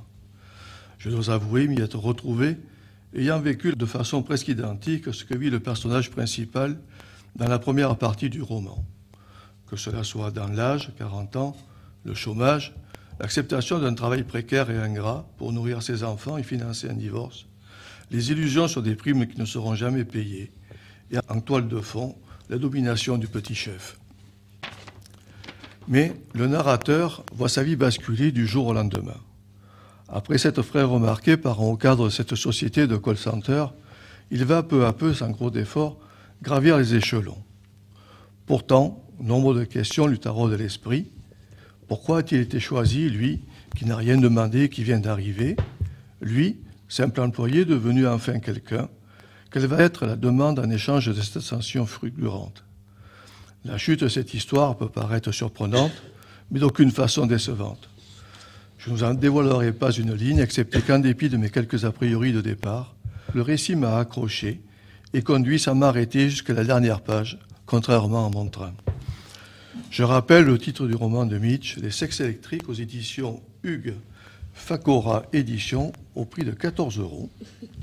Mais pour ceux qui le souhaitent, à lire aussi du même auteur et chez le même éditeur, un recueil de poésie vide et de visiter son blog wmitchauteur.com. Merci Jean-François, merci Jean-François pour cette, euh, chronique littéraire, littéraire et aussi euh, SNCF. Euh, merci beaucoup. Alors, nous allons conclure cette émission. Nous allons conclure cette émission d'abord en remerciant euh, Jean-Paul Riquer de nous Ah, avoir de merci. accompagnés pendant ces plus de deux heures euh, sur, euh, sur ce thème. Et puis tous nos chroniqueurs et chroniqueuses, ou chroniqueuses et chroniqueurs. On ne sait plus très bien si on doit mettre les femmes avant, les femmes après. Je vois que... Pendant. Vas-y. Non, mais Gilles la technique a bien répondu. Merci, merci. En même temps, en même temps. Oui, c'était le cri du cœur. Donc merci à nos chroniqueuses et chroniqueurs. Euh, merci à tous de nous avoir écoutés. On va finir euh, d'abord en, vous annonçant notre prochaine émission qui aura lieu donc le dernier vendredi de chaque mois. Donc c'est le prochain vendredi, ça sera le premier, non, ça sera la fin décembre. Fin décembre. Il y a de grandes chances qu'on soit en train de réveillonner, donc on enregistrera certainement avant, mais on fera tout comme si c'était du direct. hein, on est bien d'accord. Et on n'a pas encore le thème. Alors suivez-nous sur euh, Facebook euh, Radio Delta et sur notre site pour avoir le thème de notre prochaine émission. Euh, je dois vous annoncer également que demain, samedi 25 novembre à 15h, à l'hôtel de la Grande Loge de France. Alain Grézel, ancien grand maître de la Grande Loge de France, donnera une euh, conférence publique, donc euh, ouverte à tous. Cette conférence est donc ouverte à tous sur le thème démocratie et république, défendre et s'engager. Défendre et s'engager, on est dans le thème euh, de ce soir, défendre et s'engager, avec un point d'exclamation à la fin. Donc c'est à 15h, en présence d'une délégation du Conseil fédéral de la Grande Loge de France. Et puis, évidemment, il faut s'inscrire. L'inscription est obligatoire. Donc, passer un coup de fil à la Grande Loge de France pour savoir comment ça se passe. Et co-organisation pour la Nouvelle-Jérusalem. Comme par hasard. Et, Comme par hasard. et la ruche d'Orient. Et la ruche d'Orient. Donc, deux loges que nous aimons bien et que nous connaissons bien à Radio Delta. Merci à tous.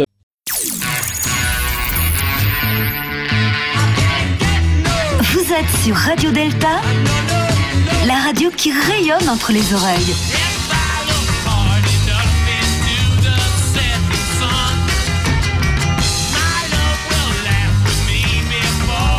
Radio Delta.